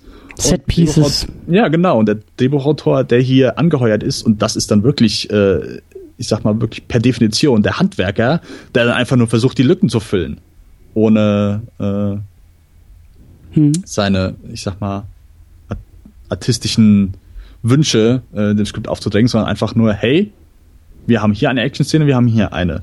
Einfach nur ein Weg dazwischen. Fünf Minuten, länger darf es nicht sein, denn dann kommt schon die nächste Szene. Und äh, ja. Traurig, aber ich glaube, so sieht es dann oft aus. Ja, und ähm, ja, ja, ja, traurig so sieht's aus und äh, um, um den Bogen vielleicht so langsam zu schlagen in, in meine Probleme mit dem vielleicht auch eher späteren Michael Bay, aber die hier im ersten Transformers auch schon als Potenzial verankert sind. Mhm. Mhm. Und ich denke da besonders eben auch in Transformers 4 und Pain and Gain. Manchmal weiß ich nicht, äh, du hast ja auch gesagt, ihm wird nachgesagt, er hat irgendwie Verachtung für sein Publikum. Manchmal habe ich das Gefühl, dass Michael Bay ein sehr, sehr fieser Mensch ist. Ähm, der mit dem Finger auf andere zeigt und sagt, haha, guck mal, wie dumm du bist. Mhm, auf jeden Fall. Weil genauso ist, genauso lese ich Pain and Gain. Pain and Gain ist für mich irgendwie ein Sportler, der sich irgendwie über die Nerds lustig macht. Das ist inhaltlich in einem Film verarbeitet und irgendwie die, die, also ich war schockiert, als irgendwie die Credits liefen und der Film irgendwie die ganze Zeit so einen lockeren Ton drauf hat und das auf irgendwie wahren Begebenheiten basiert und dann stellt sich irgendwie raus, dass irgendwie eine der wichtigsten Figuren oder so, glaube ich, nachher stirbt oder sonst wie umkommt oder so. Und ich dachte, also mir ist das Lachen im, im Hals stecken geblieben, als das dann irgendwie so äh, passierte und mh, mm, ja, also ich weiß nicht, ob das jetzt schon so sehr als Potenzial hier verankert ist beim ersten Transformers aber es ist irgendwie, ja, wie du, wie du auch gesagt hast, Michael Bay ist, glaube ich, tatsächlich ein sehr einfacher Typ. Und äh, selbst sein größter Fan, und wie du gesagt hast, wenn da irgendwie dicke Leute durch Glasfenster irgendwie fallen, dann findet er das witzig.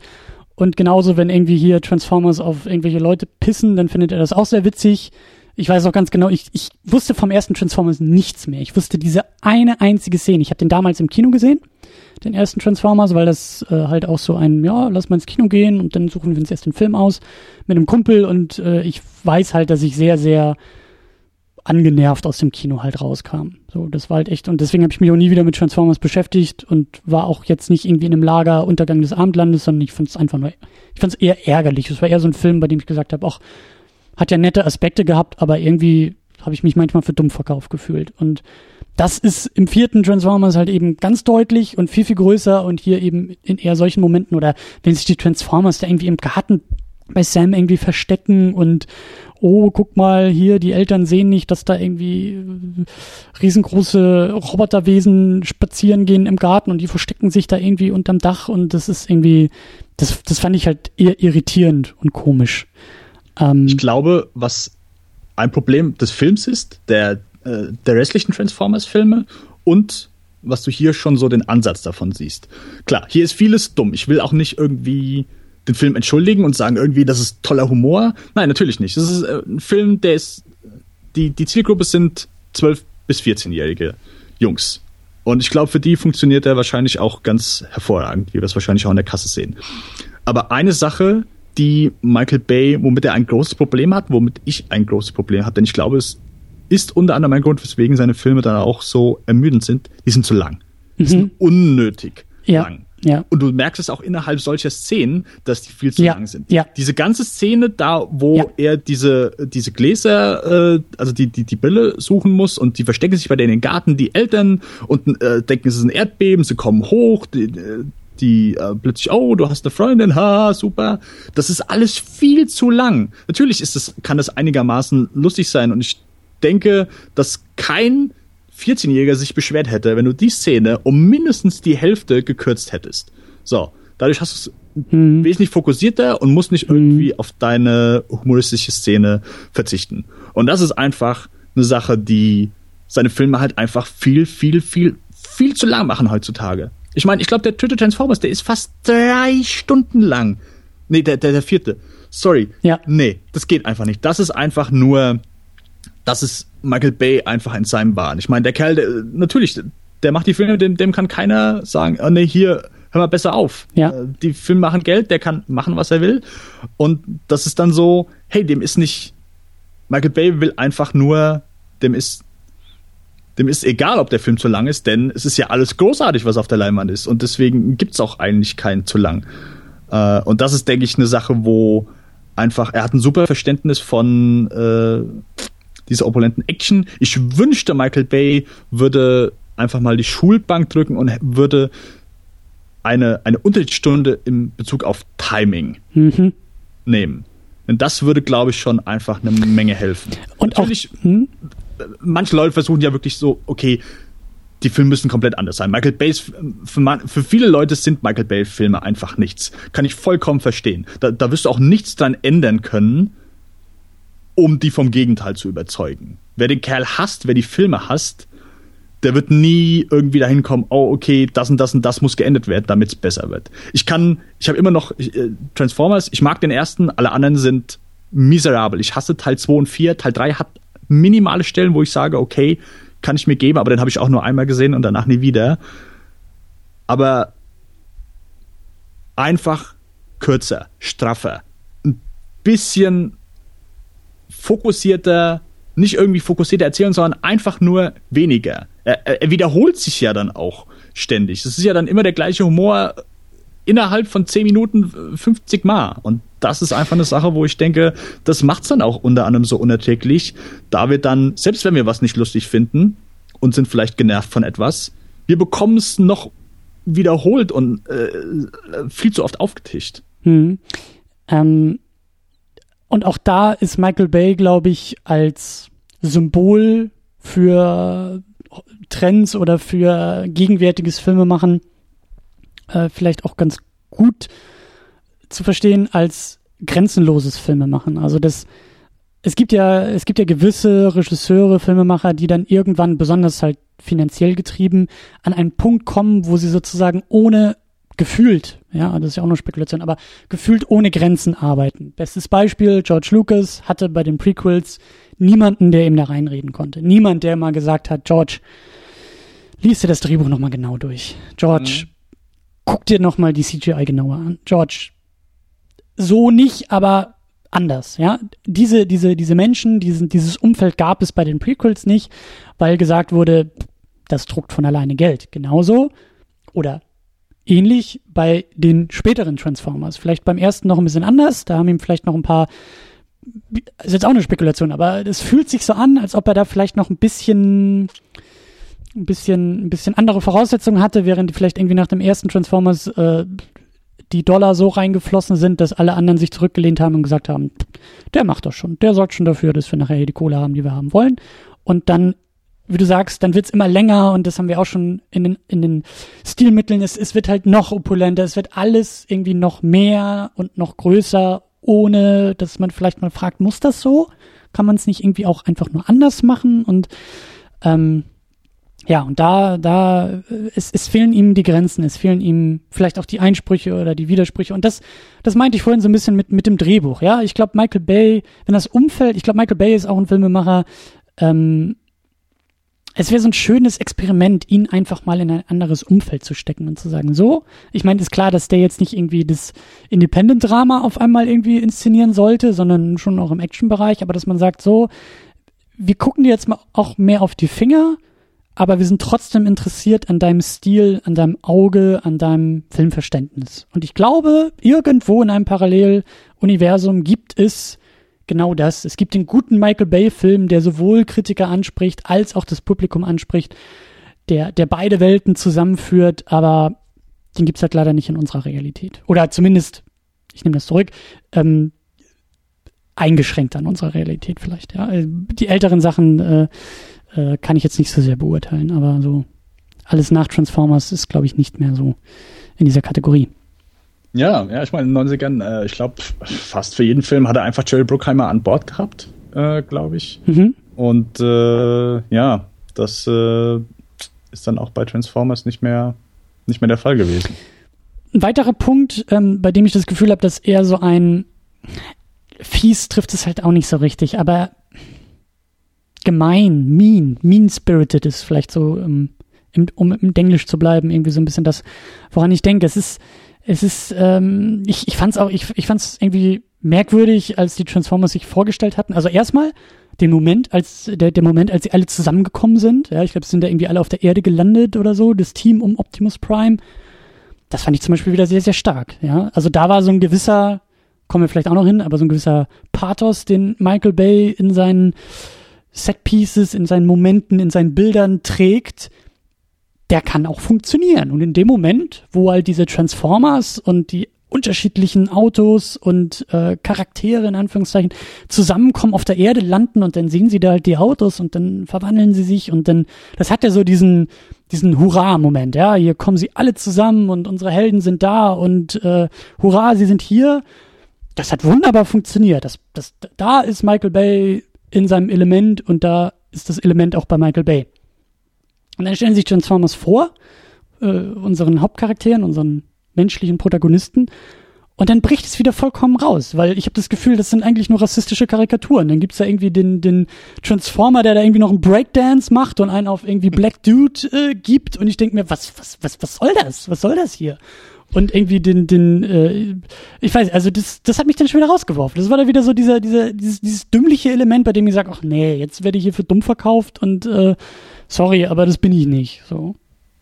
Ja, und das ist, das ist dann auch so die, die Seite von Michael Bay, wo dann seine Persönlichkeit, denke ich, auch so ein bisschen auf die Transformers übertragen wird. Wobei das auch hier noch, ich sag mal, es ist im Rahmen. Wenn du den zweiten nicht gesehen hast, der ist halt wirklich extrem schlimm. Da gibt es ja. zwei, die sind extrem rassistisch. Du hast nachher, du hast einen riesen Transformer, der sich zusammenbastelt, der auf den ägyptischen Pyramiden rumläuft und der zwei metallene äh, Hoden hat, die gegeneinander schlagen äh, wo du echt denkst, nee, das hier ist einfach, äh, da, da merkst du auch einfach dann, also Michael Bay hat den Film zur Hälfte selbst geschrieben, weil da einfach Scheiße. War. Und äh, da kannst du wirklich auch nicht von, da muss, da, kann, da kannst du wirklich von einem Auteur-Film äh, sprechen, der ist dann auch wirklich so, äh, äh also opulent in seiner Schlechtigkeit, dass du es einfach, dass du es, dass du es feiern musst. Äh, mhm. Im, im, im, um es auszuhalten. Ja, äh, anders geht's, glaube ich nicht. Ähm, ja, äh, ich sag mal, ich finde, es geht auch noch. Äh, ich finde, so ein etwas Grundsympathie mhm. habe ich zumindest bei den Transformers.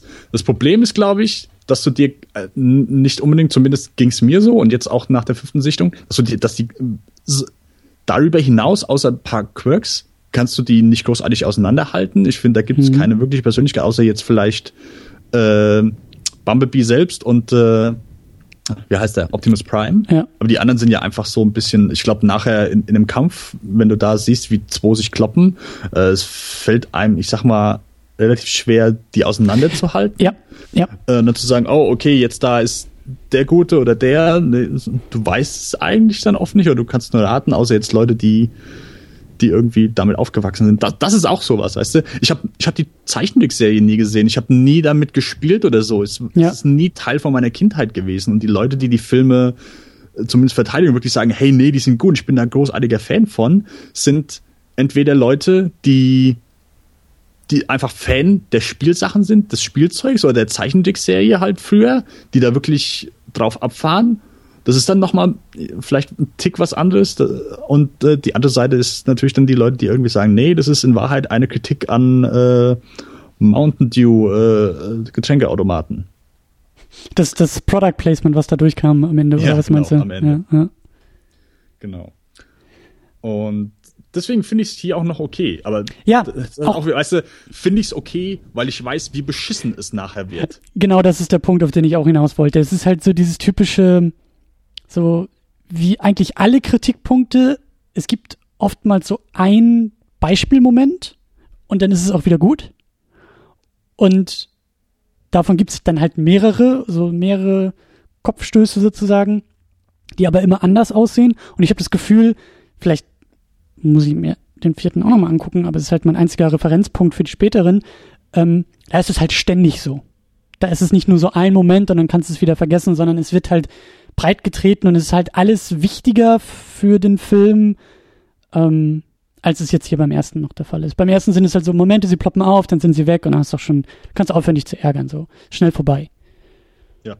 Ja. Ein Punkt, der, der, der mir auch noch wichtig war, so in diesem Bereich, so, was für ein Typ ist Michael Bay eigentlich? Ich habe das, ich habe auch das Gefühl im vierten gehabt, aber hier gibt es diesen, diesen Moment ähm, des, ich weiß nicht, wie man das nennen soll, Anti-Intellektualismus oder Michael Bay macht sich, glaube ich, sehr gerne über Eierköpfe lustig. Ja, da gehören wir, glaube ich, auch dazu. Ich glaube, zwei Leute, die sich irgendwie zwei Stunden über seinen Transformers auslassen, auf diesem Niveau wie wir, ich glaube, da könnte er sich herrlich drüber amüsieren. Aber äh, er hat ja irgendwie da diesen, diesen, äh, ich dachte zuerst, es wäre ein Professor, es ist aber, glaube ich, nur der Lehrer von, von Sam, ähm, der ja als sehr, sehr schwächlich, mickrig, ähm, be- bedauernswert eigentlich dargestellt wird. Ja, der Lehrer, der seine Klasse nicht im Griff hat, der da mit seinen kleinen ähm, Handzeichen versucht, irgendwie die Klasse zu kontrollieren und aber die Klasse ist viel zu cool. Also die sind, die sind alle so cool, die Typen, das ist, äh, das prallt natürlich an denen ab. Also äh, äh, Autorität im Bildungsbereich ist für ihn halt völlig, es ist, ist, ist eine Lachnummer. Und ich meine, dass ich so ähnliche Erinnerungen auch am vierten Teil habe, dass da, glaube ich, irgendwie Wissenschaftler oder alles, was irgendwie ein bisschen äh, denkend durchs Leben läuft, bei ihm sehr, sehr schlecht wegkommt. Ähm, und das, ist halt auch, ja. Wenn du äh, im zweiten Teil, äh, ach, wie heißt der? Ich glaube, Rain Wilson spielt da einen College-Professor, der halt voll der äh, äh, Mädelsaufreißer ist. Äh, erste Stunde fängt an, er isst Aha. einen Apfel, lässt den halt so locker auf seinen äh, Fuß tropfen, rollt dann gleich hier dem ersten, äh, der ersten Sexbombe, die in der ersten Reihe sitzt, äh, entgegen und die äh, und er so, isst du den Apfel für mich fertig auf? Danke. ich merke schon, du willst mir diesen, diesen zweiten Transformers echt schmackhaft machen. Den muss ich mir anscheinend doch nochmal angucken. es ist der ähm, es ist der unglaublichste äh, Autounfall, den du je auf Filmband äh, sehen wirst, nach diversen Zack Snyder Sachen. Ja, ja, über den müssen wir auch gleich noch sprechen. Aber ähm, okay, dann, also, dann, also ich bin gespannt, wie, wie sich diese Theorie in anderen Filmen äh, wiederfindet, dass äh, Michael Bay nicht viel von, von schlauen Menschen hält oder vermeintlich schlauen Menschen hält. Aber ähm, ja, es ist mir auch noch aufgefallen. Und auch da, das ist so dieser eine Moment und dann ist es auch wieder weg. Ja, das ist, äh, äh, das, das wird nicht weiter aufgegriffen oder verhandelt, das streut er eher so ein. Ähm, ja, und ich glaube, ähm, der größte Punkt oder mein mit mein größtes Problem bei Michael Bay bei diesem Film und eben auch bei sehr, sehr vielen späteren Filmen ähm, und auch ein, ein, ein fast schon Forschungsinteresse von mir, bei dem ich mich echt nochmal intensiver auseinandersetzen müsste, ist ähm, wie so häufig das Militär. Ich finde es sehr, sehr merkwürdig. Also ich weiß schon, wo das herkommt, aber es irritiert mich doch immer mehr, wie stark sich das Militär in der jungen Vergangenheit in Hollywood einklingt. Ich sehe natürlich, die Symbiose ist naheliegend. Ja, der, Filmemacher, Produzenten ähm, wollen hier irgendwie, weiß ich nicht, äh, ne, Aliens greifen an und natürlich muss das Militär reagieren und dann holt man sich irgendwie die Experten und die Experten sitzen halt irgendwo in der Regierung und beim Militär. Die arbeiten natürlich sehr gerne mit Hollywood zusammen und dann ist das Militär immer der große Held und dann gibt's immer die großen Kanonen, die auf die Aliens gerichtet werden und am Ende siegt natürlich mit wehender amerikanischer Flagge und Hurra-Patriotismus siegt natürlich das Militär auch am Ende. Aber das, das irritiert mich, das stört mich auch sehr, sehr stark. Und auch hier finde ich, also der Film macht ja auf mit dieser, mit dieser äh, Einheit, die da, glaube ich, irgendwie, ich weiß gar nicht, ist es Irak oder Afghanistan oder irgendwo da unterwegs ist und angegriffen wird. Und natürlich gibt es da irgendwie die Handvoll, die überleben und am Ende sind es irgendwie nur noch zwei aber auch sie, ne, mit Blut und Schweiß gegen irgendwie die Transformers und äh, da wird irgendwie fünfmal mit dem Raketenwerfer drauf geschossen und natürlich kriegen die auch irgendwie einen zu fassen. Und es, es nervt mich einfach. Es nervt, also es, es geht für mich so in die Richtung von Michael Bay, der mich dafür dumm verkaufen will, obwohl ich ihm das nicht vorwerfen würde, weil ich glaube, er ist auch so einer, der sagt, wieso, so ist es doch, oder? Das ist doch alles cool und das Militär macht doch Spaß und äh, Panzerfahren und Helikopterfliegen ist doch cool. Und ich denke mir so, nicht für mich. Ich weiß nicht, wie dir das ergeht, ob das jetzt wieder so, ob das Selbsttherapie ist bei mir. glaube ich, so die Einstellung erfunden, äh, wie die Kamera ein Gebäude zeigt und bam, in der gleichen Einstellung kommen zwei Helikopter, äh, meistens sind es so UH-60, glaube ich, mhm. die dann schön hoch ins Bild kommen und äh, zu zweit auf eben dieses Ziel äh, drauf zufliegen. Michael Bay ist ein Militär, äh, Fanatiker, der liebt das Militär und das Militär liebt Michael Bay. Michael Bay hat bezüglich dessen alle Freiheiten, die er haben kann, sofern er sie positiv darstellt. Damit hat, Michael Bay keine Probleme. Damit hat Hollywood aber, glaube ich, auch keine Probleme. Also, dass das Militär äh, natürlich denn nicht will, dass da jetzt vielleicht irgendwie kritische Töne kommen oder das auch mal verliert in diesem Film, ist ja naheliegend. So. Naja, es kommt schon drauf an. Also, es, es gibt Leute, die. Es kommt immer drauf an, was für einen Film machst du? Äh, äh, Jarhead zum Beispiel, Sam Mendes, mhm. hat diesen Film ohne die Unterstützung des Militärs äh, zusammengestellt, was beeindruckend ist, wenn du da siehst, was ja. der alles Aber genau das meine ich ja. auf die Beine gestellt bekommt. Aber natürlich, der ist da natürlich äh, wesentlich kritischer. Und Michael Bay ist einfach, der hat, glaube ich, so als von den momentan arbeitenden Regisseuren hat er das beste Verhältnis zum US-Militär. Also der kann wirklich hier, ich brauche das, das, das, das und das. Ja. Und das bekommt er auch alles. Ja. Und ja, ja, der natürlich, der hat einfach, der hat einfach, der hat da dran, daran hat er eine Menge Spaß. Jawohl, wir, wir kriegen das, wir kriegen das, wir kriegen das und äh, ja, da, da ist auch, glaube ich, da ist keine Grauzone, weil da kannst du nicht irgendwie groß was interpretieren. Michael Bay hat einfach einen immensen Spaß dabei zuzusehen, wie einfach Helikopter in Zeitlupe landen, wenn der Sonnen, die, die Sonne im, im Hintergrund untergeht und dadurch das Bild in ein wunderschönes Orange taucht der, mhm. der macht wahrscheinlich da mehr Takes von als David Fincher. Mhm. Ja, aber es ist halt irgendwie, ähm, ich, ich, ich finde, ich weiß nicht, also, ich sehe da halt diesen Trend. Langweilig, wenn du es tausendmal siehst. Ja. Ja, und, und ich, ich weiß ja, wie die Welt auch funktioniert. Und natürlich ist es fürs Militär, also gerade Michael Bay, der ja sowieso, wie du auch gesagt hast, diese, diese, diese glorifizierende Werbeästhetik drauf hat, dieses unkritische, spektakuläre Einfangen und auch dieses ähm, sich ergötzen am eingefangenen Objekt. Und wenn dieses Objekt halt eben fünf Militärdudes sind oder der geile Helikopter oder irgendwie die, weiß ich nicht, Raketenabwehranlage oder was auch immer ihm da irgendwie ins Bild kommt, so ist, ich verstehe das ja auch alles. Und ähm, aber ich finde halt irgendwie, also ich habe einfach mittlerweile, ich bin, ich bin dem so überdrüssig, ich bin dem auch mhm. als als inhaltliches Motiv im Blockbuster habe ich einfach mittlerweile keinen Bock mehr, dass da ständig irgendwie das Militär sich einschaltet und den Tag rettet. Das ist auf Erzählebene und ich weiß, das ist ähm, Michael Bay völlig egal, was er da erzählt, okay. Und es ist auch keine Kritik nur an ihn, aber es, es hat mich bei Man of Steel auch schon wieder so, so krass irritiert und genervt. Ähm, und ich habe jetzt auch nach Transformers, also da sind auch nochmal wieder ganz andere Augen aufgegangen, wie ich Man of Steel einordnen muss, weil natürlich orientiert sich der sehr, sehr stark an diesem ersten Transformers-Film. Aber ich, ich finde es halt, ich bin dem einfach überdrüssig, sagen wir es mal so. Es ist, ich bin mittlerweile durch damit, dass irgendwie dieses Motiv äh, auftaucht, dass das Militär am Ende des Tages und wenn es auch in Zusammenarbeit mit Superhelden oder mit äh, Aliens oder whatever, aber das am Ende immer so dieses, dieser, dieser, dieser militärische Aspekt ähm, einhergeht. Ich, ich, bin, ich bin da einfach durch mit. Und wie gesagt, es wundert mich oder ich frage mich, ähm, ich, in gewisser Weise frage ich mich auf einer Ebene, was das soll. Also ist das, sind, sind das die Nachwehen von 9-11? Ist das jetzt irgendwie auch so eine, so eine, so eine kulturelle Aufarbeitung dieses Traumas, dass man ja halt jetzt irgendwie an so einem Punkt angekommen ist.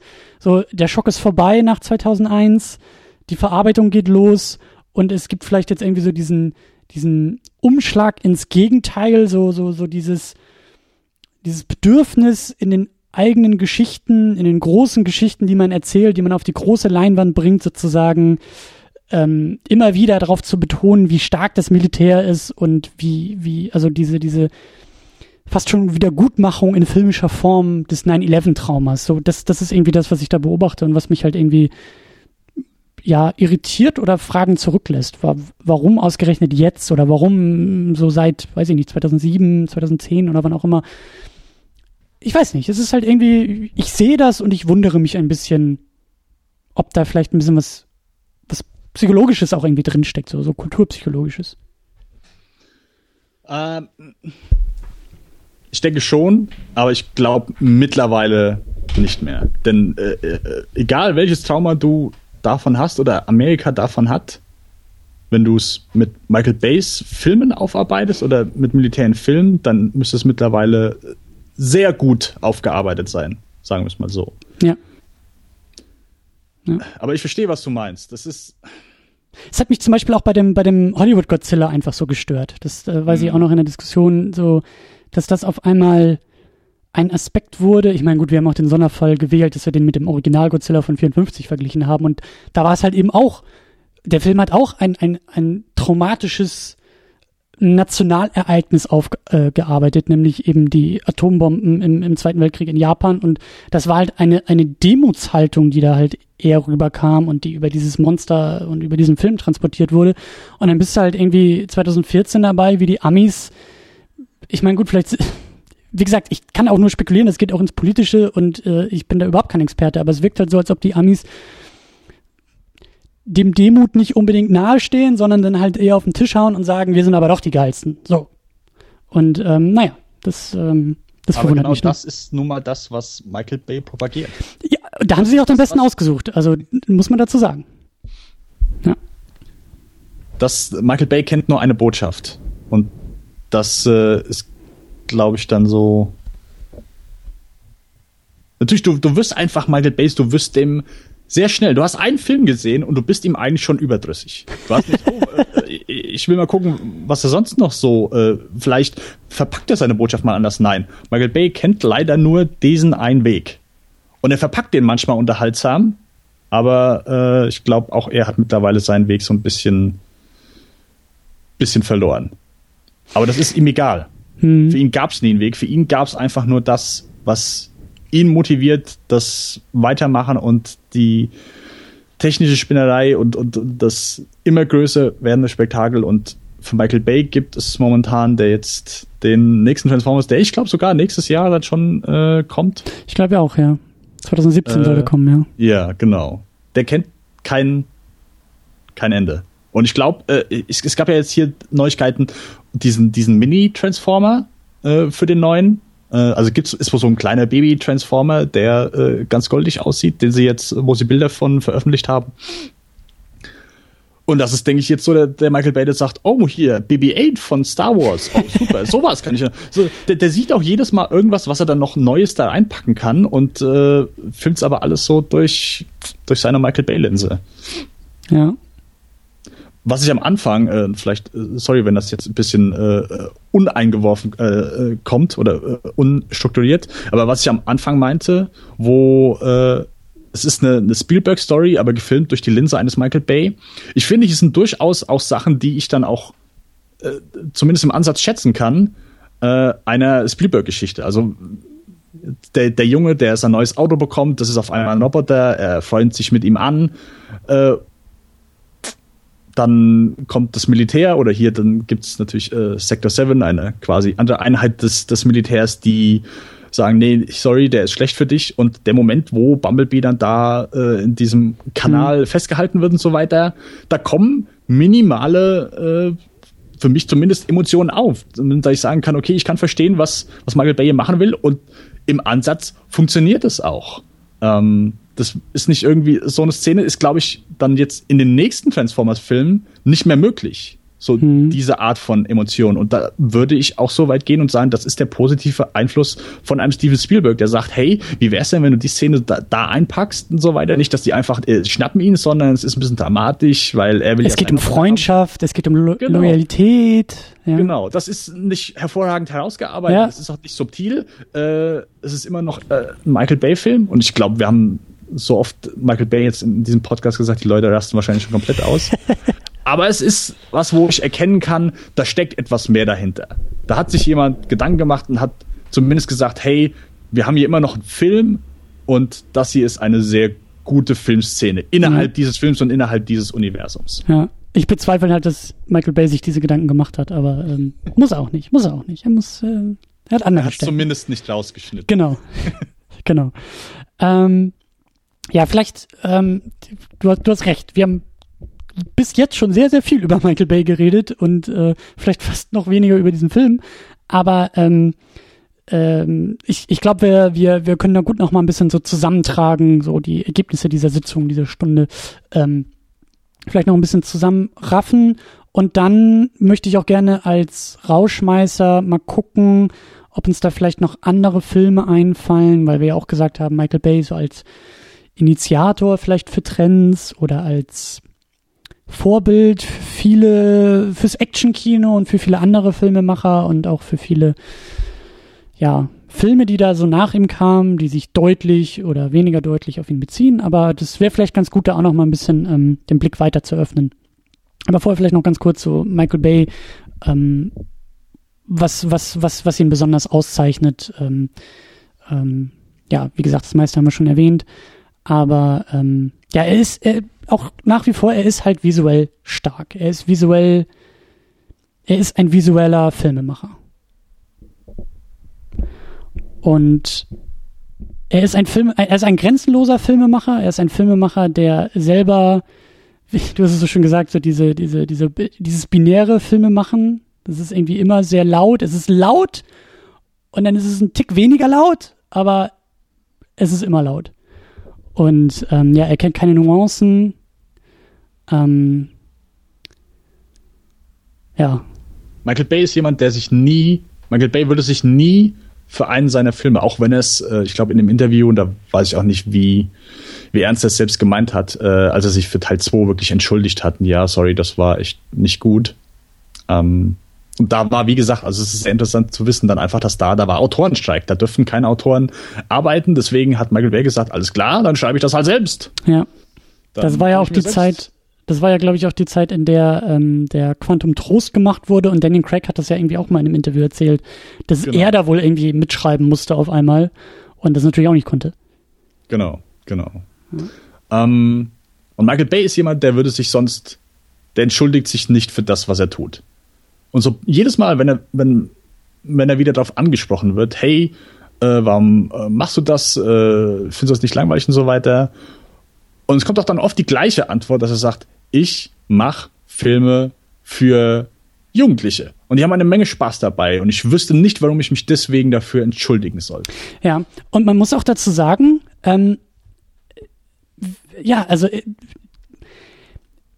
ich weiß nicht, ob das jetzt irgendwie verquer äh, rüberkommt, aber er, er macht auch was mit dem Medium. Also er, er kultiviert ein Filmverständnis für junge Leute, ähm, das sich, glaube ich, auch dadurch in so vielen anderen Filmen widerspiegelt. Also er ist ein, er ist nicht nur ein Trendsetter, was, was Hollywood Filmmaking angeht, sondern auch was das Publikum angeht. Weil wenn du sagst, hier, meine Zielgruppe sind irgendwie Jungs von 12 bis 14 oder so, ähm, die Filme, die er macht, die macht, glaube ich, die, die machen auch was mit dem Publikum. Und ähm, das, das meine ich auch völlig wertneutral. Ich glaube, dass, ähm, wie soll man sagen, also ohne dass jetzt wieder Untergang des Abendlandes und oh mein Gott, aber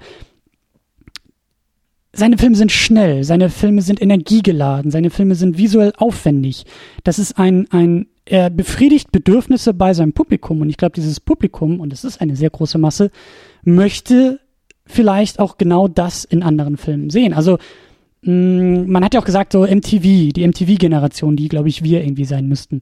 Ähm, schnelle Schnitte, Musikvideo-Ästhetik, das ist natürlich etwas, was sich auch in Filmen wiedergefunden hat, was wir, glaube ich, auch gar nicht mehr so sehr in der Lage sind zu identifizieren. Es sei denn, wir haben mal irgendwie einen Film aus den 60ern und wundern uns, warum die so dahin plätschern. Ähm, genau das passiert, glaube ich, auch gerade mit und um die Michael Bay-Filme. Und das kann man natürlich alles kritisieren und sagen, oh mein Gott, was passiert nur mit dem Filmmedium und die Leute haben keine Aufmerksamkeitsspanne mehr und wenn nicht irgendwie alle drei Sekunden was explodiert, dann äh, rennen sie irgendwie schreiend aus dem Kino und so. Das ist aber die eine Seite. Ich glaube, die andere Seite, um es so wertneutral wie möglich zu formulieren, ist, da passiert gerade was, da passiert auch was durch ihn, durch seinen, durch seine Trends, durch seinen Status.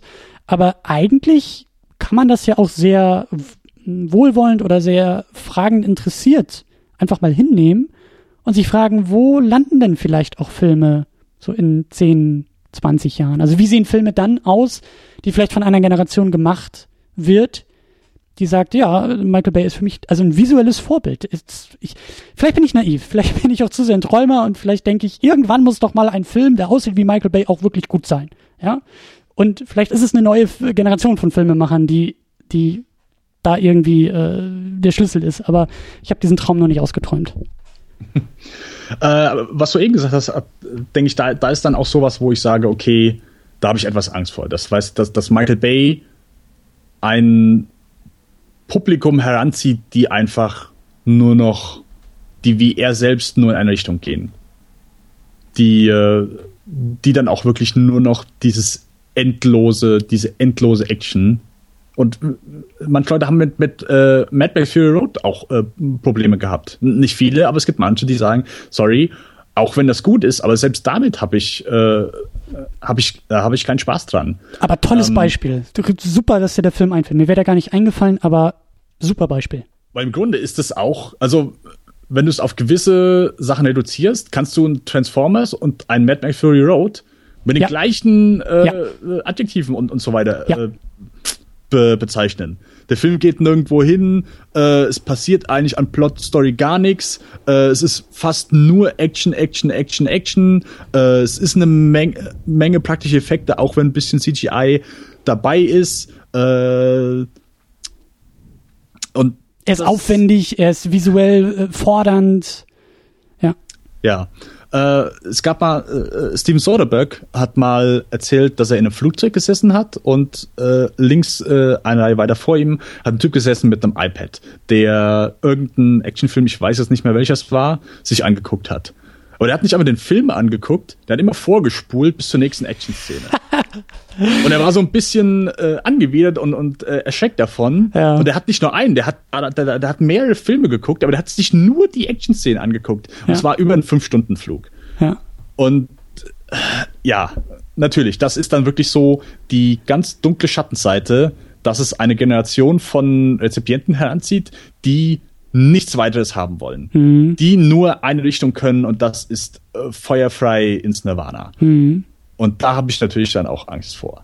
Vor allen Dingen, wenn du dann sagst, okay, Leute wollen wollen einfach nur das eine. Es muss einfach, es muss, äh, es muss, es, mu es, es muss beides geben. Es muss, äh, äh, ich finde, im Kino, und das äh, klingt vielleicht jetzt auch ein bisschen,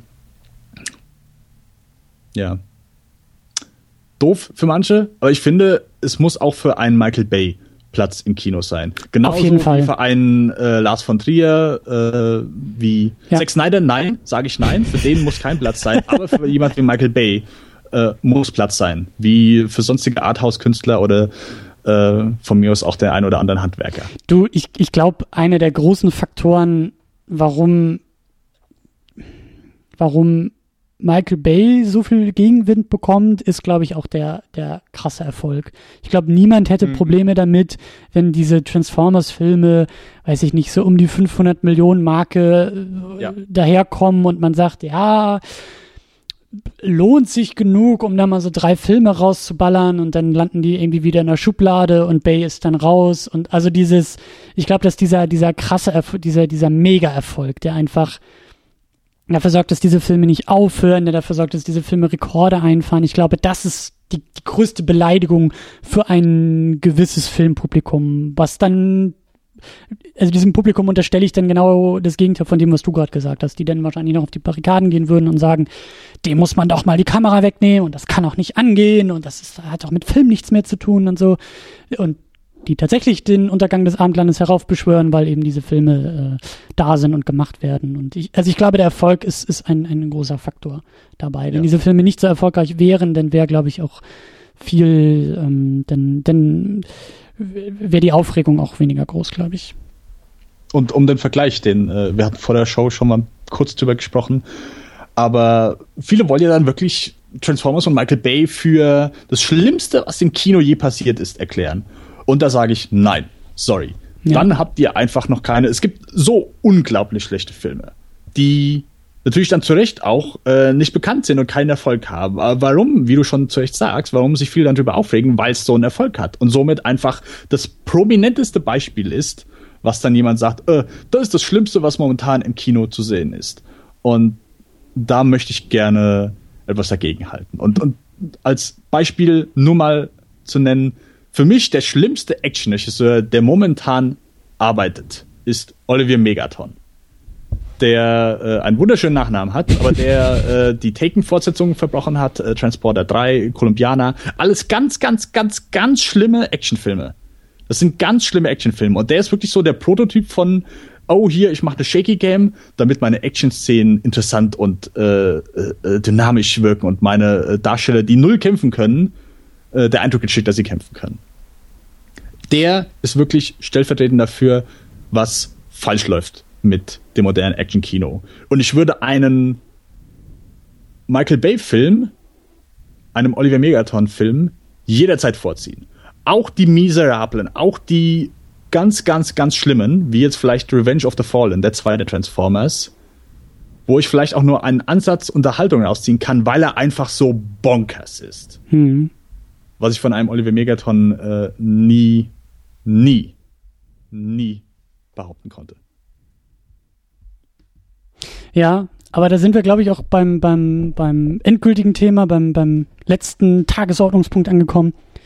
Inspiration. Michael Bay mhm. als Inspiration für andere Filmemacher und für, für, ja, für das, was wir sonst noch so im Kino sehen. Und äh, ich glaube, das ist er.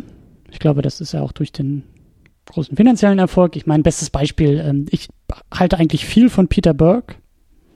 Also Friday Night Lights, die Serie ist für mich ganz weit oben und super geil. Aber der hat ja auch diesen, spaßig. ja, der hat ja auch diesen, diesen Battleship verbrochen. Ja, ich meine, noch deutlicher geht's ja eigentlich gar nicht. Ja, also ja. man nimmt irgendwie ein Spielzeug, Transformers, man nimmt ein Brettspiel, äh, Schiffe versenken. Haben sie ihn eigentlich auf Deutsch Schiffe versenken genannt? Das wär, das wär nein, witzig. ich glaube, der hieß auch Battleship. Schade, es wäre aber witzig gewesen. Also dann, dann wäre, glaube ich, gar keiner ins Kino gegangen. Aber äh, dieses, dieses Kalkül dahinter, ja, das ist ja äh, sehr deutlich auch bei dem Film und auch sehr militärisch. Also ich habe ihn, ich habe ihn nicht gesehen. Ich weiß auch nicht, ob ich mir den irgendwann mal angucken will, aber sehr militärisch getrieben und so was die Trailer und die Bildsprache angeht, ist, äh, ich glaube, man hat da auch so ein bisschen versucht, äh, die Leute ins Kino zu locken und äh, hat denen nicht erzählt, dass der nicht von Michael Bay gemacht ist, aber hat, glaube ich, die Hoffnung gehegt, dass die Leute denken, das könnte ja sowas ähnliches sein. Und ähm, ja, mega gefloppt, äh, zum Glück, aber ähm, äh, ja, also viele, viele Filme durch Motive, durch, durch Ästhetik bedienen sich ja einfach an dem, was Michael Bay da macht, was glaube ich auch dazu führt, dass Michael Bay von manchen irgendwie als äh, ja, Teufel des Kinos angesehen wird. Aber ja, was, was, was, was, was machen wir damit? Was, was machen wir mit diesen Filmen? Was machen wir mit diesen äh, Trends? Und äh, ja, wo, wo sehen wir das vielleicht noch auch an, an äh, Elementen oder in Filmen, bei denen wir das gar nicht erwartet hätten? Fällt dir da was zu ein? Äh, also ich glaube, der, ähm, oh, jetzt habe ich den Namen vergessen. Äh, Battleship. Ja, Battleship äh, haben viele auch als äh, Michael Bay-Film bezeichnet, der kein Michael Bay-Film ist. Und ich glaube, es ist, äh, also du hast ihn jetzt nicht gesehen, aber ja, wenn du ihn siehst, es ist so offensichtlich und schon peinlich, wie sehr Peter Burke versucht, hier wirklich so äh, im Stil und, und, und äh, von manchen Szenen her zu sagen, hey, ich kann auch das, was, äh, was Michael Bay kann. Ich meine, wer, wer ist noch so in der heutigen Zeit, der, der Spektakel macht? Äh, Christopher Nolan ist, mhm. denke ich, einer der führenden. Mhm. der eine ganz andere Art von Spektakel macht. Ähm, wen haben wir noch? Wir haben äh, ja Zack Snyder. Wir haben Zack Snyder. Ich wollte jetzt noch kurz auf einen anderen, was, äh, äh, ach, wie heißt der hier von? Ah, der hat jetzt auch den, der hat den ersten Turtles gemacht. Äh, der hat auch äh, diesen Battle Los Angeles gemacht. Christopher Liebsman, so heißt er, glaube ich. Mhm. Genau der äh, auch das gleiche versucht. Aber äh, wo du merkst, wie nochmal, wie schlimmer es, es sein kann, wenn du dir so Spektakel anguckst, wenn es nicht von einem wie, äh, wie Michael Bay auf die Beine gestellt wird. Wie, mhm, wobei, wie ja? Michael Bay bringt wenigstens noch etwas Dynamik rein, im Gegensatz zu jetzt den zwei Beispielen, die ich gerade genannt habe. Ja. Hast du mal den ersten Turtles gesehen? Also den, den, den Nein. Ich, äh, ich habe mir den mal gegeben, den gab es irgendwie mal eine Zeit lang auf Netflix. Ähm, Vielleicht hat das auch mit Erwartung zu tun. Ganz so schlimm wie irgendwie den vierten Transformers fand ich ihn dann auch nicht. Also glaube ich, glaube ich. Ist jetzt auch nicht besonders gut. Ähm, ist ganz klar als als äh, also Bay produziert den ja, glaube ich, auch. Und ich meine auch, dass, ich weiß nicht, ob das jetzt wieder so das Internet war, was da diese Hexenjagd dann irgendwie ausgerufen hat. Aber ich meine, dass diese Assoziation mit Bay, glaube ich, auf Produzentenseite auch sehr gewollt war. Ja, ich glaube schon auch, dass das Ganze, also deutlicher versucht hat, diesen Transformers-Hype zu reproduzieren und aufzugreifen. Mhm. Aber ähm, ja, also ich hatte den Eindruck, dass der mich nicht ganz so dumm verkaufen will wie eben der vierte Transformers. Ähm, vielleicht so in der Kategorie jetzt so wie der, wie, wie der erste Transformers. Ja, ich habe jetzt auch nicht so sehr auf, auf Stil und, und, und auf Base Handschrift, die danach geeifert wird, geguckt oder so, aber der war, der war eher so, ich hatte den eher noch so ein bisschen eingegrenzter, eher noch ein bisschen zurückhaltender, in Anführungszeichen, äh, in Erinnerung, so, so ähnlich wie jetzt dieser erste Transformers. Aber ähm, ich meine, also da ist es ja ganz deutlich, dass da Bay als Referenz irgendwie funktioniert. Ja, ja, ja. ja. Und ich habe gehört, der zweite soll auch gar nicht so verkehrt sein. Der ist jetzt der rausgekommen so oder kommt oder In den USA auf jeden Fall. In Deutschland weiß ich es, glaube ich, noch gar nicht. Ja. Kann sein, dass wir noch kurz drauf warten müssen. Und bevor wir zu Zack Snyder kommen, mir ist noch, denke ich, ein schönes Beispiel gekommen. Ähm, Roland Emmerich, der jetzt dem, Stimmt. mit dem neuen Independence Day, der auch irgendwie so der Mann für Spektakel, ja, seine alten Klassiker nicht loslassen kann und äh, ich weiß der, nicht, hm? wie wie viele Leute wirklich geschrien haben, hey, wir wollen eine Fortsetzung zu Independence Day, aber Du, ich, ich glaube, ähm, über den hatten wir in, einer, in, einer, ähm, in einer Godzilla-Sendung, in, in der letzten Godzilla-Sendung äh, drüber gesprochen. Da haben wir halt eben den, von wann war der denn, 96 oder so? Also seinen, den Emmerich Godzilla haben wir da auch besprochen. Und ich habe da mal ein bisschen reingeguckt in seinen Karriereverlauf in Anführungszeichen. Ähm, bei Emmerich muss man wirklich, das, also mich wundert das nicht, dass der, der, ich glaube, der hat jetzt auch wieder irgendwas mit Stargate vor und macht da jetzt Independence Day 2. Mich wundert das nicht, weil bei ihm die Zahlen einfach nicht mitgestimmt haben. Also mhm. Emmerich hat, äh, ich glaube, der größte Erfolg war Independence Day, was irgendwie das Einspielergebnis angeht. Und der hat einfach nie, ich glaube mit 2012, der ja 2009 oder so rauskam, ähm, also mit dem hat er nochmal was geleistet, aber das ist auch schon, also finanziell geleistet, aber das ist alles zu lange her. Also die ganzen Filme, die danach kamen, auch dieser komische da über, über Shakespeare, den, diese Filme wollte niemand mehr sehen. Die, die, die letzten Emmerichs. Und deswegen wundert mich das nicht, dass, also ich, ich kann mir vorstellen, dass es vielleicht alles gar nicht so freiwillig ist, sondern dass der auch sagt, okay, also damit ich irgendwie in zehn Jahren noch Arbeit habe, ähm, muss jetzt mal wieder irgendwie äh, in den, in den, ins Archiv geguckt werden und ich muss mal aus dem Regal ein paar alte Filme ziehen und die irgendwie weiterbringen. Wobei jetzt eben auch spannend ist, ob, wie du sagst, ob, ob das überhaupt jemand sehen will oder nicht. Aber ähm, ja, Emmerich, Emmerich ist da auch ein gutes Beispiel. Der, der aber irgendwie nicht, ich, ich habe den nicht so stilstark. Also Emmerich auch jetzt in der Wiederholungssichtung von einem Godzilla, Emmerich ist der Mann für die Explosion von Wahrzeichen. Ja, wenn du irgendein ein amerikanisches Wahrzeichen, irgendein ein, ein, ein ikonische Architektur, wenn die in die Luft gejagt werden muss, dann holst du dir Emmerich. Ja, das ist irgendwie das Weiße Haus, was er zweimal in die Luft gejagt hat oder, oder zumindest irgendwie verwurstet hat in seinen Actionfilm. Wenn das Empire State Building, das ist, dann holst du dir Emmerich. So, das ist sein, sein prägendes, äh, sein prägender Stempel, würde ich sagen. So. Und, und ja. daran ist Bay ja auch gar nicht so interessiert. Also ich, Bay ist ja dann, Bay hat andere Stärken oder andere Merkmale, glaube ich so. Ja. Aber ich finde, also dieses, dieses, dieses Beispiel, die Referenz auf Mad Max, auf den neuen, George Miller, der ja lange weg war und irgendwie mit seinen Schweinchen Babe und irgendwie Animationsfilmen was ganz anderes gemacht hat. Aber ich finde, natürlich qualitativ sind das Welten, die die beiden trennen. Mhm. Aber irgendwo sehe ich da schon eine gewisse, eine gewisse ähm, Vergleichbarkeit der beiden. Also.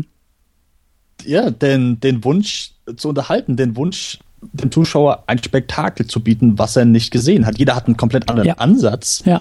Aber es ist der gleiche Wunsch in beiden, den sie mit ihren äh, Filmen auslösen wollen. Und ich glaube, Miller ist, ich glaube, ich habe die ganze Zeit an Miller gedacht oder an so jemanden wie Miller gedacht, als ich versucht habe, mir diesen positiven Michael Bay, der irgendwie noch ein gutes Drehbuch bekommt oder Filmemacher beeinflusst oder so, also an ein Ergebnis wie Mad Max Fury Road habe ich dabei gedacht. Ein Film, der spektakulär ist, der aufwendige Bilder hat, der einen eigenen Stil prägt und, und ähm, Energie in jedem Bild ausstrahlt, aber eben im Fundament auch noch gut bleibt. Also der halt ein, du hast gesagt, das ist natürlich eine banale Geschichte, die da erzählt wird, aber sie wird halt sehr, sehr gut erzählt. Sie wird in Action erzählt und sie ist auch nicht irgendwie, sie ist, sie ist halt nicht so dümmlich wie das, was Bay oft erzählt. Da pissen sich keine Roboter an, da wird irgendwie niemand ausgegrenzt irgendwie, sondern das ist alles sehr, sehr, ähm,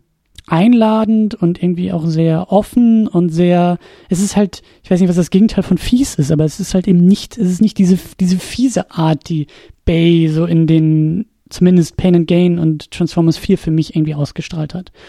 Und ähm, ja, ich meine, vielleicht ist die Suche vorbei. Ich habe, also, ist ein bisschen schade, dass es nur dieser Mad Max Fury Road ist, der mir zumindest einfällt, aber genau an sowas habe ich gedacht. Ja, ich glaube, Bay ist dann einfach wirklich ihm ist es oft egal. Er, er hat dann auch so eine gewisse Respektlosigkeit, auch äh, anderen Kulturen gegenüber. Er ist der Ami, mhm. er ist der große Amerikaner und alle anderen sind ein bisschen uninteressant. Und was kümmern dann einen schon die anderen Kulturen? Also er ist wirklich so, vielleicht nicht so der prototypische Amerikaner, aber er ist zumindest das, was äh, so der typische Ami, der ganz, ganz typische Ami, ohne jetzt wirklich hier jemand auf die Füße treten zu wollen, dann so. Er ist das Klischee. Er ist ja, das Klischee Amerika, aus. Wir sind ja. die Großen und äh, alle anderen sind nun mal recht klein. Und da ist, da muss man sich auch nicht schlecht fühlen, wenn man über die Witze macht. ich bin ja, ich bin ja eigentlich, ich bin ja sehr großer Freund der amerikanischen Kultur, aber eben nicht dieser Form der amerikanischen Kultur. Aber ja, ja, das stimmt schon. Ähm, ja, ich glaube, äh, so Bay, ähm, also für mich steht fest, A, ich muss unbedingt nochmal Mad Max gucken. Ähm, B, ich will mich auch noch mal mehr mit Bay beschäftigen und, und vor allen Dingen so die früheren Sachen würden mich jetzt noch mal mehr interessieren. Je mehr ich auch drüber nachdenke, ich meine, Armageddon habe ich auch zwei, dreimal gesehen, lange nicht mehr. Eigentlich ist das sehr verquer, diesen Bombast Bay mit seinem Militär-Hurra-Patriotismus, weil also Armageddon war doch die Geschichte mit dem Meteoriten und also das müsste doch eigentlich sozusagen das müsste doch NASA in, in Actionform sein, oder? Ja, ja. Also ich, ich verstehe, also ich finde diese Paarung gerade so, so, so merkwürdig, dass Bay sich mit so einem Weltraum-NASA-Thema Space auseinandersetzt. Ich meine, klar, da explodiert auch einiges. Und die Typen sind auch, glaube ich, so eher die, äh, was waren das, so, so Ölarbeiter und so. Ich, ich muss den echt nochmal gucken. Ich muss Armageddon auf jeden Fall nochmal gucken. Bad Boys 2 ist, denke ich, auch ein, ein hervorragendes Beispiel, weil eine Menge Action da drin, ist der Wahnsinn. Die ist mhm. großartig inszeniert, vor allem ist die hart. Also ich meine, das war, glaube ich, so noch wirklich einer der letzten äh, Actionfilme mit einem R-Rating und einem extrem hohen Budget. Ähm, aber auf der anderen Seite ist er natürlich widerlich brutal zwischendurch mit, mit ganz widerlichen Szenen jetzt, die, wo Leichen aus dem Auto fallen und äh, unsere beiden Helden da drüber fahren und das mhm. äh, äh, mit dummen Sprüchen kommentieren. Aber du hast auch wieder Regisseure wie Edgar Wright, die, denke ich, viele Leute schätzen, ja. die Bad Boys 2 gut finden und nicht nur irgendwie das, was heute viele äh, Hipster ja gerne so tun, äh, irgendwelche Sachen ironisch gucken. Haha, wie dumm lustig das ist. Passiert ja bei, bei manchen Schwarzenegger-Filmen und so weiter, was sich dann Leute gern antun. Nein, das ist nicht der Fall. Der findet den wirklich gut. Der, der guckt den auch gerne und der sagt auch nicht irgendwie, oh, äh, haha, wie schlecht der ist. Der findet den wirklich gut. Und ähm, ich denke, da ist dann auch Bei Michael Bay findest du sowas eher als wie, äh, wenn wir kurz noch darauf eingehen wollen, wie einem bei äh, Zack Snyder. Ja. Ja, ja Zack Snyder ist, äh, ja, den, um den haben wir ein bisschen rumgetanzt. Auch ein guter Vergleich, weil Snyder auch visuell stark ist, visuell sehr eigen ist und ein Gespür für Bilder hat und auch ein Gespür für Spektakel eigentlich hat, aber ihm fehlt viel irgendwie im, im Unterbau und äh, mit Zack Snyder muss ich mich vor allen Dingen auch noch mal auf so ideologischer Ebene, glaube ich, auseinandersetzen, weil der auch, also ich glaube, Michael Bay kann ein sehr fieser Mensch sein und ich glaube, Zack Snyder kann ein sehr ideologisch geprägter und damit auch sehr negativ ideologisch geprägter Mensch sein, um es mal so zu formulieren. Also mit der, naja, auf jeden Fall, ja, Zack Snyder hat auch so seine eigenen Probleme. Ja. Ja. Ja. Und ich fand es wirklich äh, beeindruckend, ähm, also da, wie gesagt, da sind echt so Sachen in mir aufgegangen, Man of Steel, äh, Hammer. Also wie viel sich da an Momenten, an Elementen, an Bildern, an Motiven, irgendwie das Alien im Eis eingefroren und das Militär und also das ist schon echt, das ist schon fast dreist, wie, wie stark der sich daran irgendwie orientiert. Aber ähm, ja gut, das wäre vielleicht irgendwie nochmal noch mal ein ganz anderes Thema. Ähm, ganz, ganz äh, zum Schluss nur noch eine Frage, äh, weil wir eben über Fast and the Furious auch schon gesprochen haben. Ist das oder die steile These, die ich formuliere, ist, ähm, Fast, die Fast and the Furious Reihe hat ein Gespür für sich, fürs Publikum, das Michael, das Michael Bay vielleicht irgendwie nicht, oder bei The Fast and the Furious funktioniert all das, was bei Michael Bays Transformer-Film nicht funktioniert, plus die guten Aspekte sind auch noch dabei. Mm, ich ich glaube, es sind momentan führende Franchises, die eine Menge Geld einspielen, aber ich glaube, sonst fällt mir persönlich der Vergleich etwas schwer. Also gerade Fast and Furious hat, denke ich, eine Menge Erfolg, weil also erstmal, ich denke, was eine große Stärke von den Filmen ist, ist der Cast, der sympathisch ist, der vor allen Dingen äh, ethnisch äh, bunt gewürfelt ist. Wir haben Schwarze, wir haben Latinos. Ja. Äh, was, denke ich, dann auch in Amerika für äh, einen schönen, äh, ja, quasi was, was die Leute anzieht. Und du hast so das, tust du mit Transformers vergleichen, äh, wo sich oft über solche Minderheiten dann eher lustig, äh, Minderheit sag ich schon, über andere Kulturen äh, äh lustig gemacht wird. Ja. Die äh, mit rassistischen Karikaturen äh, äh, gleichgesetzt werden. Jetzt äh, nur mal das Beispiel der Inder, der am Telefon sitzt. Äh, Stimmt. Wo, äh, und das ist dann, denke ich, so eine Sache, wo die Fast and Furious Franchise das, eine ganz andere Herangehensweise hat, die dann auch äh, natürlich opulente Action-Szenen haben, aber denke ich, die besseren Set-Pieces haben. Ähm, die Story ist da auch klar nur Mittel zum Zweck, aber ich denke, da liegt einem noch ein bisschen mehr an, ich sag mal so, den Charakteren untereinander. Die alles keine großartigen, intelligenten, schön geformten Charaktere sind, aber sie sind sympathischer. Sie sind wesentlich hm. sympathischer. Hm. Ich kann bei Transformers nicht sagen, jetzt beim ersten, okay, ich habe nichts gegen Shia LaBeouf im ersten, sage ich ganz ehrlich. Ich finde den okay. Aber nachher, ich, ich kann nicht sagen, dass da irgendwo Sympathiecharaktere drin sind. Hm. Ich bin auch jemand, der kann sich Mark Wahlberg angucken, wenn es die richtige Rolle ist. Aber ganz ehrlich, der vierte Teil, der, der ist einfach, nee, ist einfach gar nichts. Also wirklich gar nichts. Und selbst in den schlechtesten Fast and Furious Teilen ähm, habe ich immer noch Sympathiepunkte, wo ich sage, okay, auch wenn mich jetzt das wenig interessiert, was da auf der Leinwand passiert, habe ich immer noch Leute, denen ich zumindest Stück weit sage, ich verstehe, woher du kommst, ich kann zumindest einen Beweggrund ansatzweise nachvollziehen und weißt du was, ich finde dich als Darsteller sympathisch. Ja, was stimmt, stimmt. Transformers so ein bisschen abgeht. Die sind, die sind mehr über Charaktere getrieben als eben über, also ja gut, die Transformers sind halt so ein bisschen das, das Aushängeschild, ne? Aber ähm, ich weiß nicht, für mich, ähm, um es vielleicht sehr, sehr platt und wirklich sehr, sehr äh, schräg vielleicht in kurze, knackige Sätze zu formulieren. Für mich sind beide Filme eigentlich dummes Zeug. Mhm. Bei Transformers meine ich das eher negativ, bei Fast and the Furious meine ich das eher positiv. Also mhm.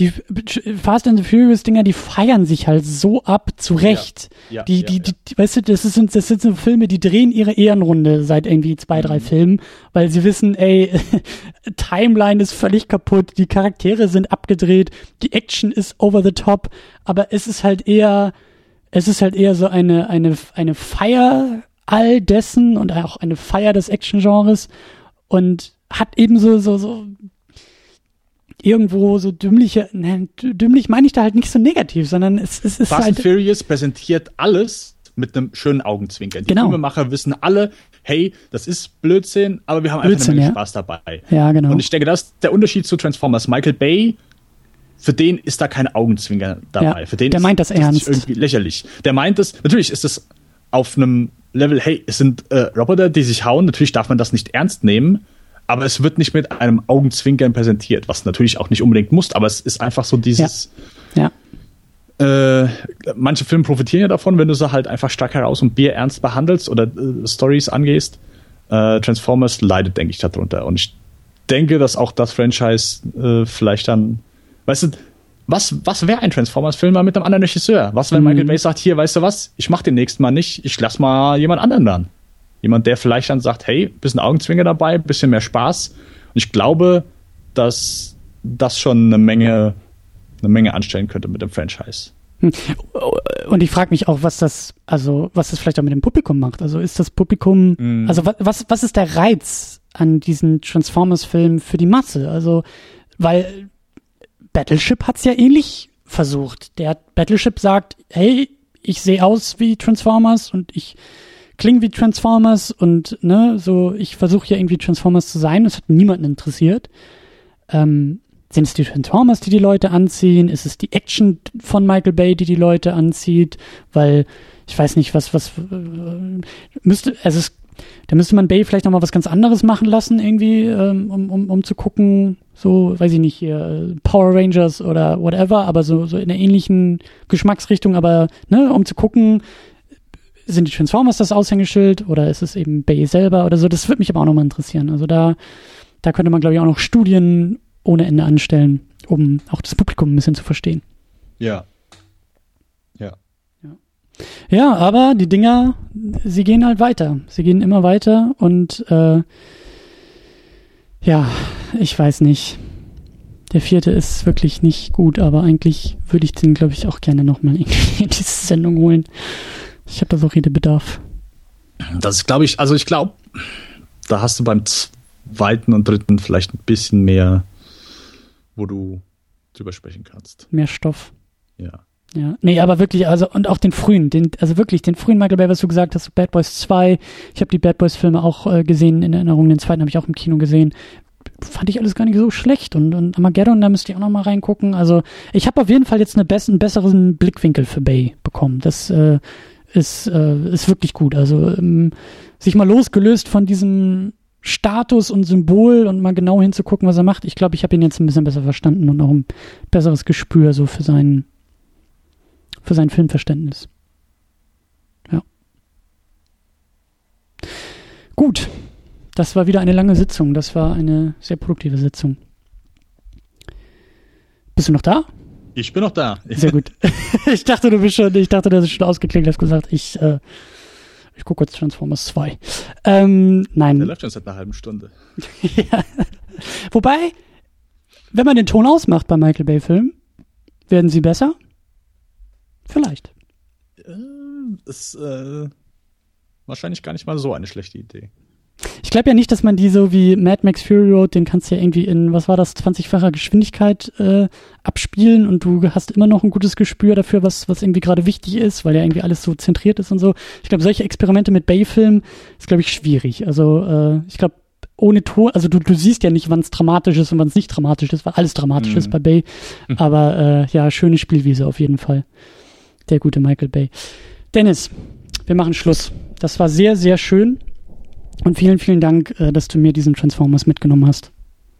Beim nächsten Mal musst du mir nur versprechen, dass wir keinen Blockbuster besprechen. Ich, bin- ich finde das gut. Ich werde immer für die Blockbuster eingeladen. Ja, stimmt. Großen, opulenten Filme. Was absolut in Ordnung ist. Ich habe absolut meinen Spaß dabei. Aber beim nächsten Mal besprechen wir was mit einem Budget unter äh, 10 Millionen Dollar. Das, das finde ich, das finde ich auch sehr, sehr gut. Das, äh, ja, das sollten wir so tun. Ich hätte eigentlich nach deinem wunderbaren Review auf Letterbox zu Inception Bock, äh, ja nochmal mit dir darüber zu reden, aber das haben wir auch schon, wir auch haben wir auch schon im Archiv, also mit Tamino habe ich auch schon eine Sendung dazu gemacht. Vielleicht machen wir das im Lichtspielcast, mal gucken. Auf jeden Fall ähm, super geiles Review, was du da geschrieben hast. Also das muss ich auch unbedingt nochmal verlinken äh, auf dein, auf dein Letterboxd-Profil. Äh, sehr, sehr klug und sehr, sehr, sehr, sehr schön. Ich teile nicht unbedingt deine Meinung, aber das ist eben das sind gute Reviews, ja. Ich muss nicht deiner Meinung sein, aber du hast sehr, sehr schöne Punkte aufgemacht, warum Inception für dich nicht warum du nicht diese große Liebe für diesen Film hast, die du eigentlich haben wolltest. Ja. Guti, Dennis, äh, wir finden dich auf jeden Fall auch noch bei Twitter unter denbus, at denbus und yes. wir finden den Lichtspielcast auch auf Twitter unter at Lichtspielcast und äh, bei iTunes und bei allen möglichen Podcatchern und Apps und äh, im Netz unter Achtung, kinofilme.com slash podcast slash Lichtspielcast, wie ich gelernt habe. Sehr gut. Äh, uns findet ihr auch im Netz secondunit-podcast.de. Da gibt es auch einen Beitrag zu diesem Podcast, in dem wir sehr gerne diskutieren können. Äh, ich bin echt gespannt. Gibt es Leute da draußen, die, die sagen, jo, Bay ist voll meins oder Bay ist überhaupt nicht meins oder was ist der eigentlich für euch? Und auch was sind diese Transformers-Filme für euch? Äh, Liebe, liebe Transformers-Fans, lasst gerne von euch hören. Ich verspreche, ihr werdet nicht in den Kommentaren fertig gemacht, sondern traut euch raus und ähm, erklärt auch mir und allen anderen weiter in den Kommentaren, warum das vielleicht, ähm, also was ihr an den Filmen findet, was ihr rauszieht, was euch unterhält und äh, warum das auch keine schlechte Sache sein muss. In diesem Sinne, äh, habt noch einen schönen Tag, ein, nee, wie war das, einen guten Morgen, guten Tag, nee. Ich, den müsste ich eigentlich auch nochmal wieder gucken. Aber es war doch äh, guten Morgen und falls wir uns nicht mehr sehen, guten Tag, guten Abend und gute Nacht. Und guten Nacht. Ja. Genau. genau, in diesem Sinne, tschüss. Ciao.